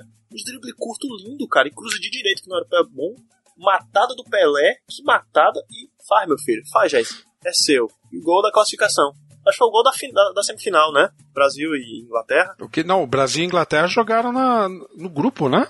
Mas foi de grupo? Não foi na semifinal, não? Não. Não, foi em grupos, lembro. né? Talvez eles se encontraram de novo, mas eles, eles jogaram em grupo, Ah, né? não, a semifinal foi Brasil e Uruguai, tô maluco. Pra- né? a Alemanha foi eliminada pela Inglaterra no- nas, É, nas verdade, quartas de verdade. final. Só deixa eu corrigir a informação, o Petras era da Tchecoslováquia, tá? Ele jogou, foi no jogo contra a Romênia, mas ele era tcheco. Ah, tá, beleza. Tem, tem que falar também que, que, que a quantidade de, de, de craques dessa, dessa Copa também aumentou exponencialmente, né? A gente teve nomes aí como o Beckenbauer, né, jogando na segunda Copa dele. Teve a, a seleção brasileira incompleta, praticamente. Goleiro, Sepp Maier, O Miller, Gordon né, Banks, a Alemanha. defesa do século, cara. Aquela Isso. cabeçada do Pelé pra baixo. Gordon Banks, o Teófilo Cubijas, até hoje considerado o maior jogador Cubijas, O peruano. Bijas também, né? Isso que, que levou o Peru numa campanha histórica nessa Copa. Sim, sim. Peru era, era- começou emblemática até 78. né? O Facchetti. Miller, né? Que acabou sendo artilheiro, né? Isso, lateral esquerdo italiano. Quem é o italiano? O Mazzola, o Facchetti. Gia- Giacinto Facchetti, Sandro Mazzola. Né? Sim, sim. Meio Olha campo só, e atacante também. E fora a seleção inteira brasileira, né? Gordon Banks, É. Bob Moore. Os campeões estavam jogando, os, os ingleses atuais campeões estavam jogando também. Bob Shaw. Exato. Hurst, o Hurst estava lá também, O- inclusive ele fez o primeiro gol da Inglaterra O naquela Copa. Boneco de Olinda tava lá também, então. Estava. Inclusive, inclusive o Bob Charlton, né, que é o, o, o camisa 10 da Inglaterra, né? O camisa 10 que eu digo por posição, que eu não sei realmente se ele jogava camisa 10, mas ele era um meio atacante da Inglaterra, um mau jogador inglês. Ele teve um amistoso entre Inglaterra e Brasil, acho que foi em 69, um ano antes da Copa, no Maracanã. E o Brasil ganhou 1 a 0 uma- um gol meio embolado, que a bola saiu rolando, o cara deu um peixinho, a bola entrou, sei o que, embolou lá no meio, a bola acabou rolando e caiu, entrou, gol do Brasil, o Brasil ganhou. E depois da partida o Bob Charlton falou pra TV local, falando, olha, nós jogamos com os próximos campeões mundiais. Ele meio que prevendo que em 70 não ia dar outro, o Brasil ia copar de Tava jogando muito. né? Então, enfim.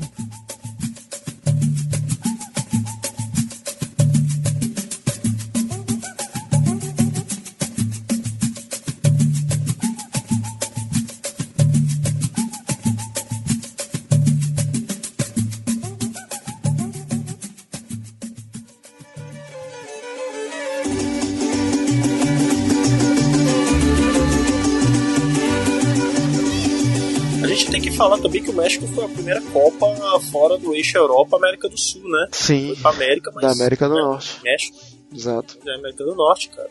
E... A México teve muitos méritos, né, em sediar essa Copa, né? Eles se México- prepararam alguns anos pra isso, né? O México tá no coração, cara. Eu gosto do México. Eu tenho um carinho pelo México, muito pelo, pelo Chaves, né? Claro, infância, mas essa Copa de 70, assim, você. Antes da Copa de 94, quando passavam os vídeos do canal 100, mostravam os jogos, assistia jogos completos, VT completo de jogo do Brasil, cara. Eu achava. Era lento pra caralho. Mas era diferente, né, cara? A bola grande, a bola era muito maior do que é hoje, Sa- né? Sabe outra coisa interessante? Que eu acho que a Copa de 70 ficou muito no imaginário popular brasileiro, que foram 24 anos até uma próxima conquista. Então, durante várias gerações, pelo menos duas gerações, a única lembrança boa de Copa era a Copa de 70. Olha só, a Então, gente não tá passando por isso hoje, né, a cara? Argentina já tá Mais virando, já tá 30, quase né? 33 anos, vai pra 34 agora. Sem um título. Ah, mas a da Argentina é pior, o jejum da Argentina é muito pior, cara. Porque o Brasil. Não, a Argentina foi 86 no último, pô. Não, calma. 30, Deixa eu te explicar. O jejum da Argentina é de 32, cara, 32. Pera aí, o jejum da Argentina em títulos oficiais, não tô falando de Copa do Mundo. Copa do Mundo, sim, 83, 86. Mas além disso tem o jejum de títulos oficiais, que o último foi em 93. O Brasil, É. pelo menos nesse meio, nesse dentro desse jejum de 70 até 94, o Brasil ganhou a Copa América. Então deu uma É aliviada. A. Argentina nem isso conseguiu. Mas ganhou uma.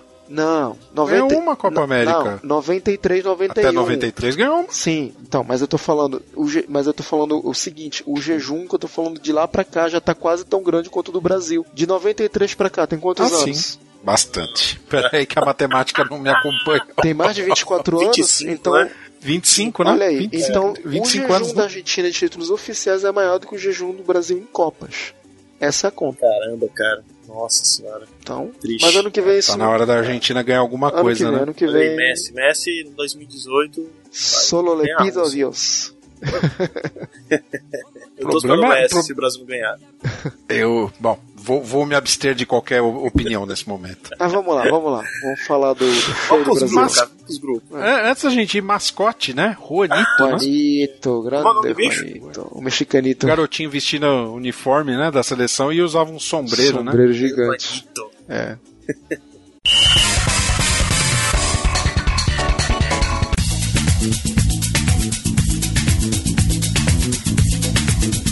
Bom, vamos pros grupos aí, cara. Grupo 1 tinha União Soviética, México, a Bélgica e El, Sa El Salvador, cara. Nossa. É, El. Salvador, ele El Salvador El foi Salvador. É, ele foi, né? Lembrando El que Salvador conseguiu a vaga basicamente porque o México já era país, já estava classificado por ser país Era a sede. né? segunda Pode- é, pode potência crer. da América Central, era El Salvador. Se é que se pode chamar assim, né? Era, era muito desigual naquela época o critério da FIFA, né? Porque 10 vagas era da Europa. Aí quatro era da América do Sul. Sobrava duas pro resto do mundo. Era muito. Se matem. Era muito louco isso aí, cara. Jogos teve na cidade do México, do grupo 1. Né? O México ficou em segundo no seu grupo, muito pelo saldo de gols. Né? A União Soviética ficou em primeiro. Lembrando que nessa época as vitórias valiam dois pontos, o empate valia um. Ah, o México ganhou duas partidas, empatou uma, igual a União Soviética. Ah, no grupo 2, Itália, Uruguai, Suécia e Israel. Grande seleção do Israel. Tel Aviv lá emocionada, mas empatou duas ainda Israel, hein? Né? Empatou com Suécia e empatou com, com a Itália, a própria Itália. Ah, olha a Itália. A Itália, a Itália adora dar, dar uma colher de chá, né? Pra, pra, pra pra essas Cinderelas, né? Meu Deus do céu. Ô Sebes, foi você que falou hoje. hoje foi, desculpa, eu não prestei atenção, mas um de vocês dois falou aí que a Itália foi. Ela, ela entrou quebrada, né, na, na, na final, né? Na mas, final. Caramba! Foi o Sé- Então, mas poxa, ganhou da Suécia num magro 1x0, depois empatou em 0x0 com o Uruguai, e aí empatou em 0x0 com o Israel. Aí. Tava meio Olha- fraquinho, né? É, mas, Olha a coisa voltando Assim, pro Brasil. mas é era bom. o, mas é o mata-mata, mas é o mata-mata. O que aconteceu? Não sei, eu, eu acho que a Itália, a Itália, apesar de ter jogado. Eu vi, o- eu vi a final de 70 em vários vídeos por aí várias vezes, né? Jogou bem, mas o Brasil, como sempre, muito Não, superior. o Brasil né? era muito Aquela superior. seleção não tinha ninguém. Não tô tirando o mérito do Brasil, mas eu tô dizendo que a Itália entrou cansada, é fato. Não tem como negar. É, O jogo da Itália, querendo ou não, Então, tirou grupo- uma das favoritas ao título, que era a Alemanha. é, lá na frente, né? É. Ah, no grupo 3 a gente teve Brasil, Inglaterra, Romênia e Tchecoslováquia. Tchecoslováquia era a República Tcheca e mudou pra Tchecoslováquia, não foi? É, Não, Tchecoslováquia ainda era Tchecoslováquia, depois virou República Tcheca, né? Lá 80, na 90 década de. né? É. Tchecoslováquia já não era mais a Tchecoslováquia faz tempo, né? é Aí- efeito Guerra Fria, né? Era só a Tcheca. Sim. É. Não, a Tchecoslováquia foi mudança, a queda do muro de Berlim mesmo. Pois é, pois é. Efeito Guerra Fria. Final de Guerra Fria muda de nome. Ah, a gente, Brasil e Inglaterra, o Brasil ganhou as três partidas, né? Ganhou de 4 a 1 da Tchecoslováquia, meteu 1 a 0 no, na Inglaterra, que é esse gol que eu falei do Jairzinho, né? Da jogada do Tostão. Uhum. E 3 a 2 com a Romênia. Olha, apertado, hein? Pois é. Ah, Dizem que o jogo com a Inglaterra foi um jogo difícil, né? Foi um jogo truncado pra Chuchu, mas. foi.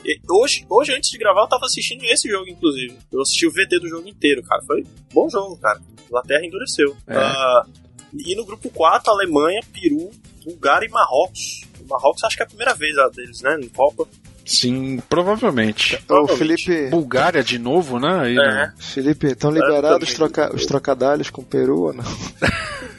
que ainda agora vocês falaram que, que a Inglaterra endureceu, né? Eu Fiquei pensando. Inglaterra endureceu, o Peru amoleceu. o Peru deu mole. Peru deu mole contra a Alemanha. Ah, uma coisa interessante de se falar, o Peru foi pra essa Copa, lógico, essa geração fantástica deles, né? Pra eles fantástica, chumpitas, cubijas. Mas ele entrou porque ele tirou, foi a única Copa que a Argentina ficou de fora devido a eliminatórias, que as outras ela ficou por causa de birra. Essa não, essa ela realmente perdeu no campo, que foi lá na bomboneira, nas eliminatórias. Naquela época o sistema era totalmente diferente, né? Era sistema Aham. de jogo ida e volta, grupo fechado de 4 ou de 3, se não me engano, né? Aí variava. E o Peru conseguiu eliminar a Argentina dentro de casa, dentro da casa dela, dentro da Argentina, dentro do estádio da, da, da Bomboneira. Quem diria, hein? E foi histórico pro Peru, né? Então, Peru tá indo pra essa Sim. Copa. Só o fato dele já tá indo pra essa Copa, e fora toda a, a campanha que ele fez, que foi muito boa. Ah, isso se classificou para as quartas de finais, né, cara? Sim. É, a- o azar deles é que pegou o Brasil, né? O Brasil. Exato. Muito Brasil, né? Exato, o Super Brasil.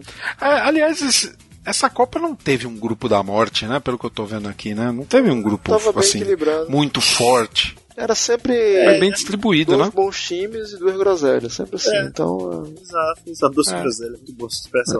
Bom, as as quartas de finais, o Uruguai ganhou da União Soviética. A Itália meteu 4x1 nos donos da casa, no México. A Alemanha ganhou de 3x2 da Inglaterra, que era a atual campeã, né? Se vingando aí da, da final da, lá em pague, pague Londres. 66. Pax 66. Nunca, nunca assisti esse jogo, mas já achei lindo. É.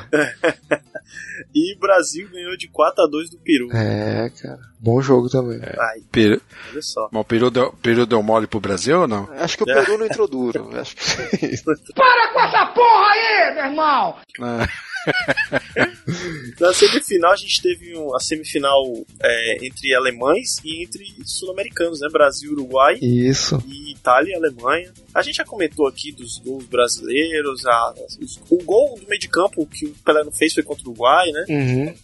O, o drible de corpo contra o Maz... Como é o nome do goleiro? Mazukiev. Mazurkiewicz. Mazurkiewicz. Foi contra o Uruguai também.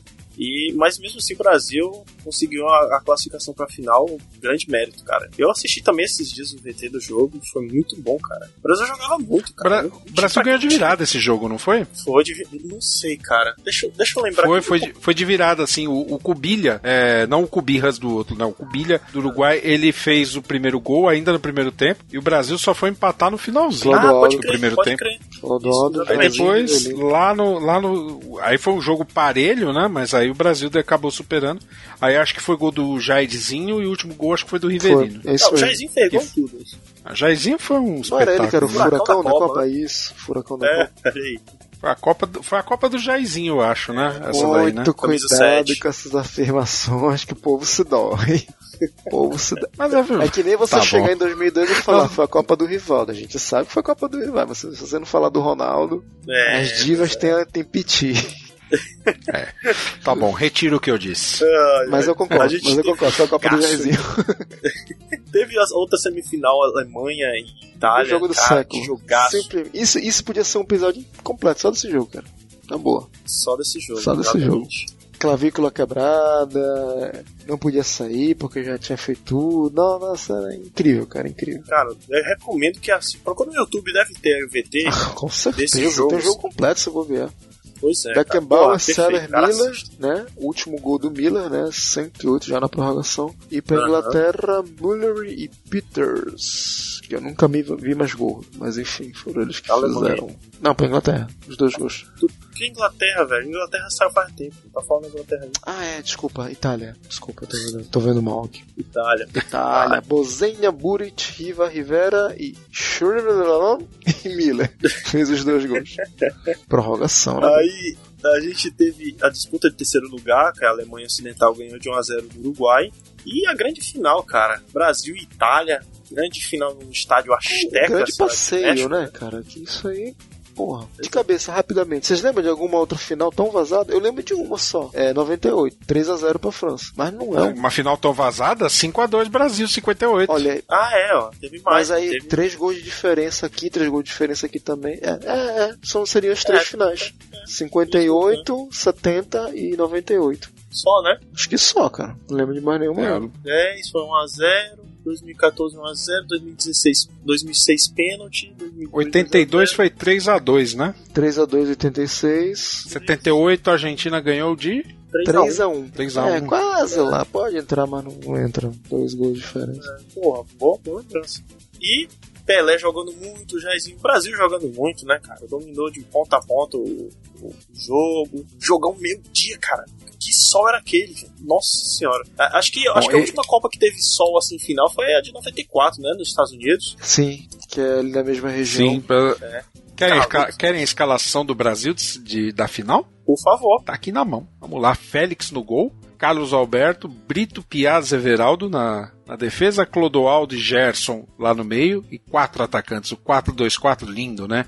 Jairzinho, Tostão, Pelé e Rivelino. Nossa senhora, esses cabos vindo de frente assim pra você, hein? Nossa. É, Eu, eu acho que de- de- desse time, talvez o Everaldo e o, Pie- e o Brito e o Piazza também, os menos conhecidos, né? Mas o resto, só craque. Só craque. Perdi a pra Craque. 58.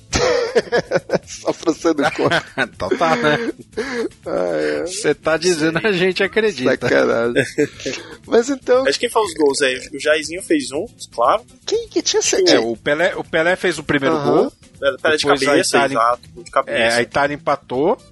Aí o Gerson ampliou, Jairzinho e o Carlos Alberto fechou aquele golaço, né? O golaço do Gerson também?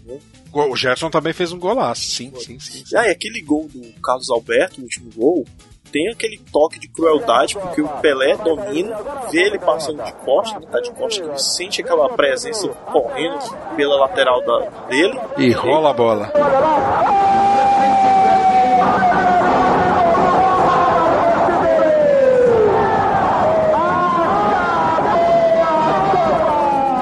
Se você perceber no replay, ele tem um pequeno detalhe que a bola dá uma pequena elevaçãozinha. A elevaçãozinha acho que foi o que, que, que foi crucial pro chutaço do Casalberto, cara. Ela meio que ficou perce- no ar, né, ali, né? Ficou ali É, pronta pra, na veia, pra pegar na veia. Exatamente, e foi um chutaço, cara. Falando, E falando né? nisso, interessante, se- eu queria puxar uma coisa que eu vi num vídeo há muito tempo atrás na internet, não sei nem se ainda tá no ar.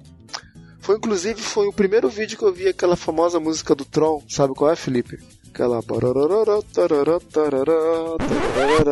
Ah, do russo maluco, né? Isso. Essa música eu vi numa edição de um vídeo que o cara pegou todos os bloppers. Bloppers é um termo em inglês que seria as trapalhadas da Copa de 70. Ele falava, não, todo mundo fala que Ah. Copa de 70 é isso, aquilo, eu vou. E o cara fez uma junção de imagens de jogos e só do Brasil. Cara, mostrava o Pelé chutando a bola, a bola- quase saindo do estádio, Gerson dominando a bola pulando. Esse é um vídeo famoso pra caramba na época e muito usado em discussões na internet, na época do Orkut, quando se falava da seleção de 70. Não, porque a seleção perfeita, o cara colocava esse vídeo pra mostrar que não era bem assim. Só que é duas coisas, né? A primeira, é. Toda seleção vai ter esses bloppers, né? Esses atrapalhados, não existe seleção perfeita, isso não existe. E diziam também que, por causa da altitude no México, a, a questão da bola, da potência que você colocava na bola, muitas vezes a bola ia muito acima, ia muito além. E isso é, é fato nesse vídeo. Às vezes a gente via o cara batendo com uma certa potência na bola que, na altitude do mar, onde eles estavam acostumados a jogar, era uma. Quando ele ia pra altitude do México, a bola entrava em estratosfera, cara. Então, é, é, é, é. muito desses lances isolando a bola, e tem vários do Pelé, às vezes chutando. O cara que tu visse hoje em dia fala, pô, esse cara é super grosso, cara, como é que ele foi chutar tão longe assim? Mas pode ter sido devido a isso também, né? Mas tem uns lances engraçados, cara, do, do Pelé tentando dominar, a bola batia na canela e ia pra fora. É, o Gerson errando passada, errando chute vazado. Eu vou ver se ainda tem esse vídeo, se tiver eu vou botar aí no, pra aparecer na postagem. Beleza.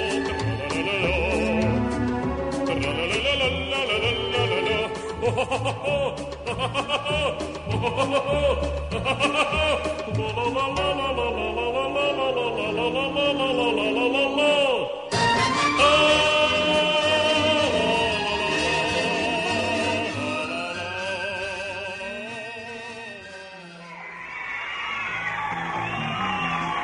she's not there, but they're here and they're the zombies!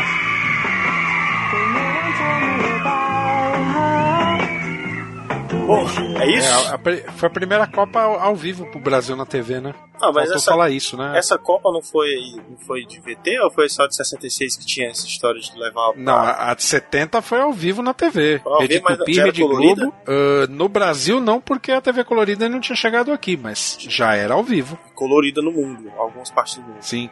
Pô, Aqui já era transmissão via satélite e também a primeira transmissão, como eu disse lá no começo, né? É a primeira que teve replay. Tanto que a bola até o Star ela foi feita justamente por isso, né? Pra facilitar a transmissão dos jogos na TV colorida, né? Por isso que ela tinha aqueles Os gomos, gomos pretos, pretos, exatamente. em volta dos, dos gomos brancos, né? Uma outra, uma outra curiosidade, só pra terminar, referente à premiação individual, bola de ouro, logicamente, Pelé, bola de prata, Gerson, bola de bronze, guarda esse nome que é muito injustiçado, Gerd Miller. É, Gerd Miller foi o artilheiro da Copa com 10 gols nessa Copa. 10 gols. E esse cara, ele é considerado pelos meios oficiais como o maior goleador da história do futebol, com 1461 gols, detalhe, oficiais, como jogador Caramba, cara, profissional. e por que, que, por que, que essa injustiça com, com o Pelé? Grife. Diz que o Pelé Grife. fez, mil, Pelé fez 1280 Grife. e pouco. Grife. 1253, não foi? Grife. Caramba, cara. Grife? que merda, hein? É, cara. O Pelé tem nome, ele foi um puta. foi um- Pra mim, o Pelé, cara, é assim. é- e a gente vai entrar naquela velha discussão, mas não é nem porque eu torço pra Argentina. É por causa que eu, eu, entendo, eu entendo assim hoje em dia. Pra mim, Pelé não é o maior de todos os tempos. Pra mim, o Pelé é o maior de uma época. Então, eu considero de 60, 70 concordo. Pelé, sem sombra de dúvidas. Depois dessa época de 80, 90, a gente pode discutir o Maradona, ou enfim, vários. Eu considero o Maradona. Até início dos anos Cruyff. 90, entendeu? É, o problema é que o Cruyff não ganhou, né, cara? Querendo ou não, uma Copa do Mundo pesa é, muito no é- currículo mas- do cara, né?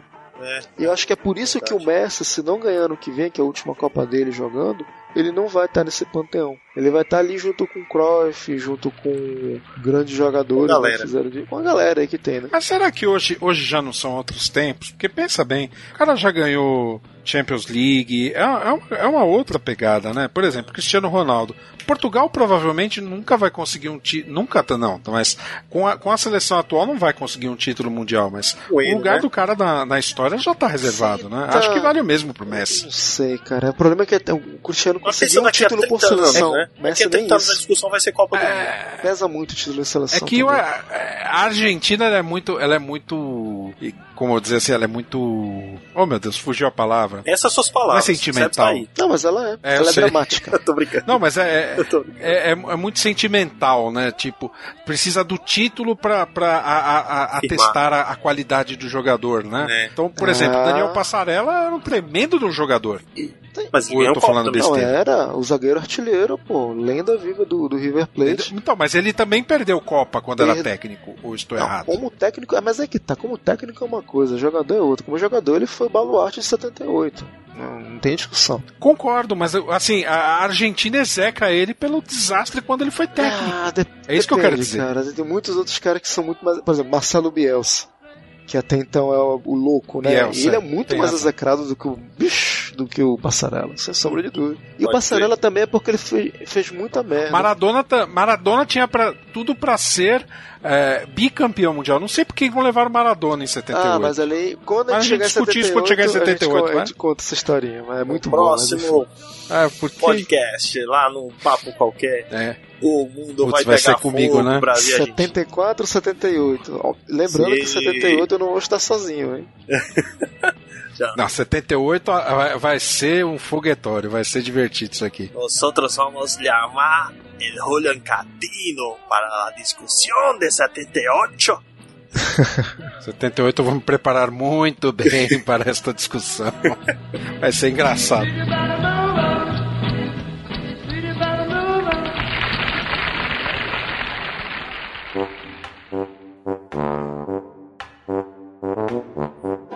Só pra fechar a, a- a- a última dúvida aqui em relação ao Brasil, eu considero que esse é o- a melhor versão do Brasil até agora, né? Mas de todas as campeãs mundiais, todos os Brasis campeões, quem seria capaz de ganhar esse Brasil? Eu acho que 58 ganharia. Vocês têm algum candidato, hein? A de 70? É. Talvez 58 seria um jogo parelho. Eu, eu acho que a de 82. Não, não foi campeão. As campeãs. Se for, desculpa. Campeão. Se for as campeãs, talvez a de 2002. Se for as seleções do Brasil, a de 82. Pode crer. É que a sua pergunta foi das, Das campeãs, campeãs, né? claro. Das campeãs, 2002. é, das campeãs 2002. 2002, né? Beleza. Eu acho que isso é É, 58. 94 provavelmente iria pra decisão Na dos pênaltis. 94 ia levar uma chibata no primeiro jogo. Ninguém fala de 62, né? Não, Meu e- Deus, que coisa. Que pena. Que triste isso. Ah, que 62, eh, me- mesmo no nosso podcast, né? 62 foi, foi um ano. É, ganhou, né? Foi uma Copa menos. Porque 58 é a primeira, Aham. né? E, e 70 é a do tri. É. Então 62 fica. É que nem o filho do meio, né? Três Ele filhos. vai virar O padre. filho do meio ele fica meio apagado. é.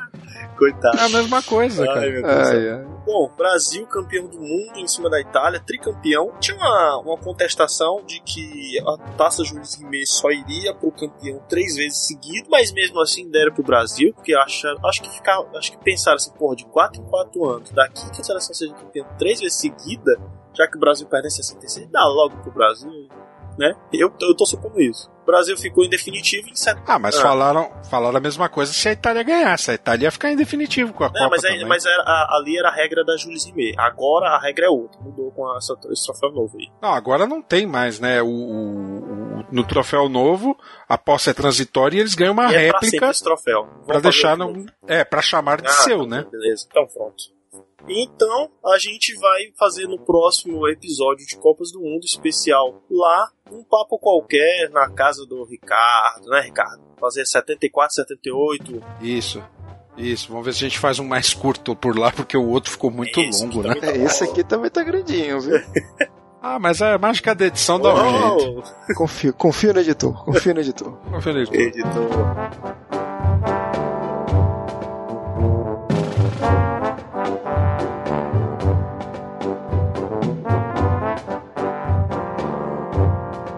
Bom, gente, é isso. A gente vai continuar com as parcerias. A gente tem algumas datas, acho que esse aqui vai atrasar um pouco, né? A gente tem compromisso, a gente tem vida. É, tava previsto pra esse final de semana, mas acho que ficou meio É, em tá cima, foda, né? Tá difícil. Vamos mudar o Cara, cronograma. chegando até 2018, tá de boa.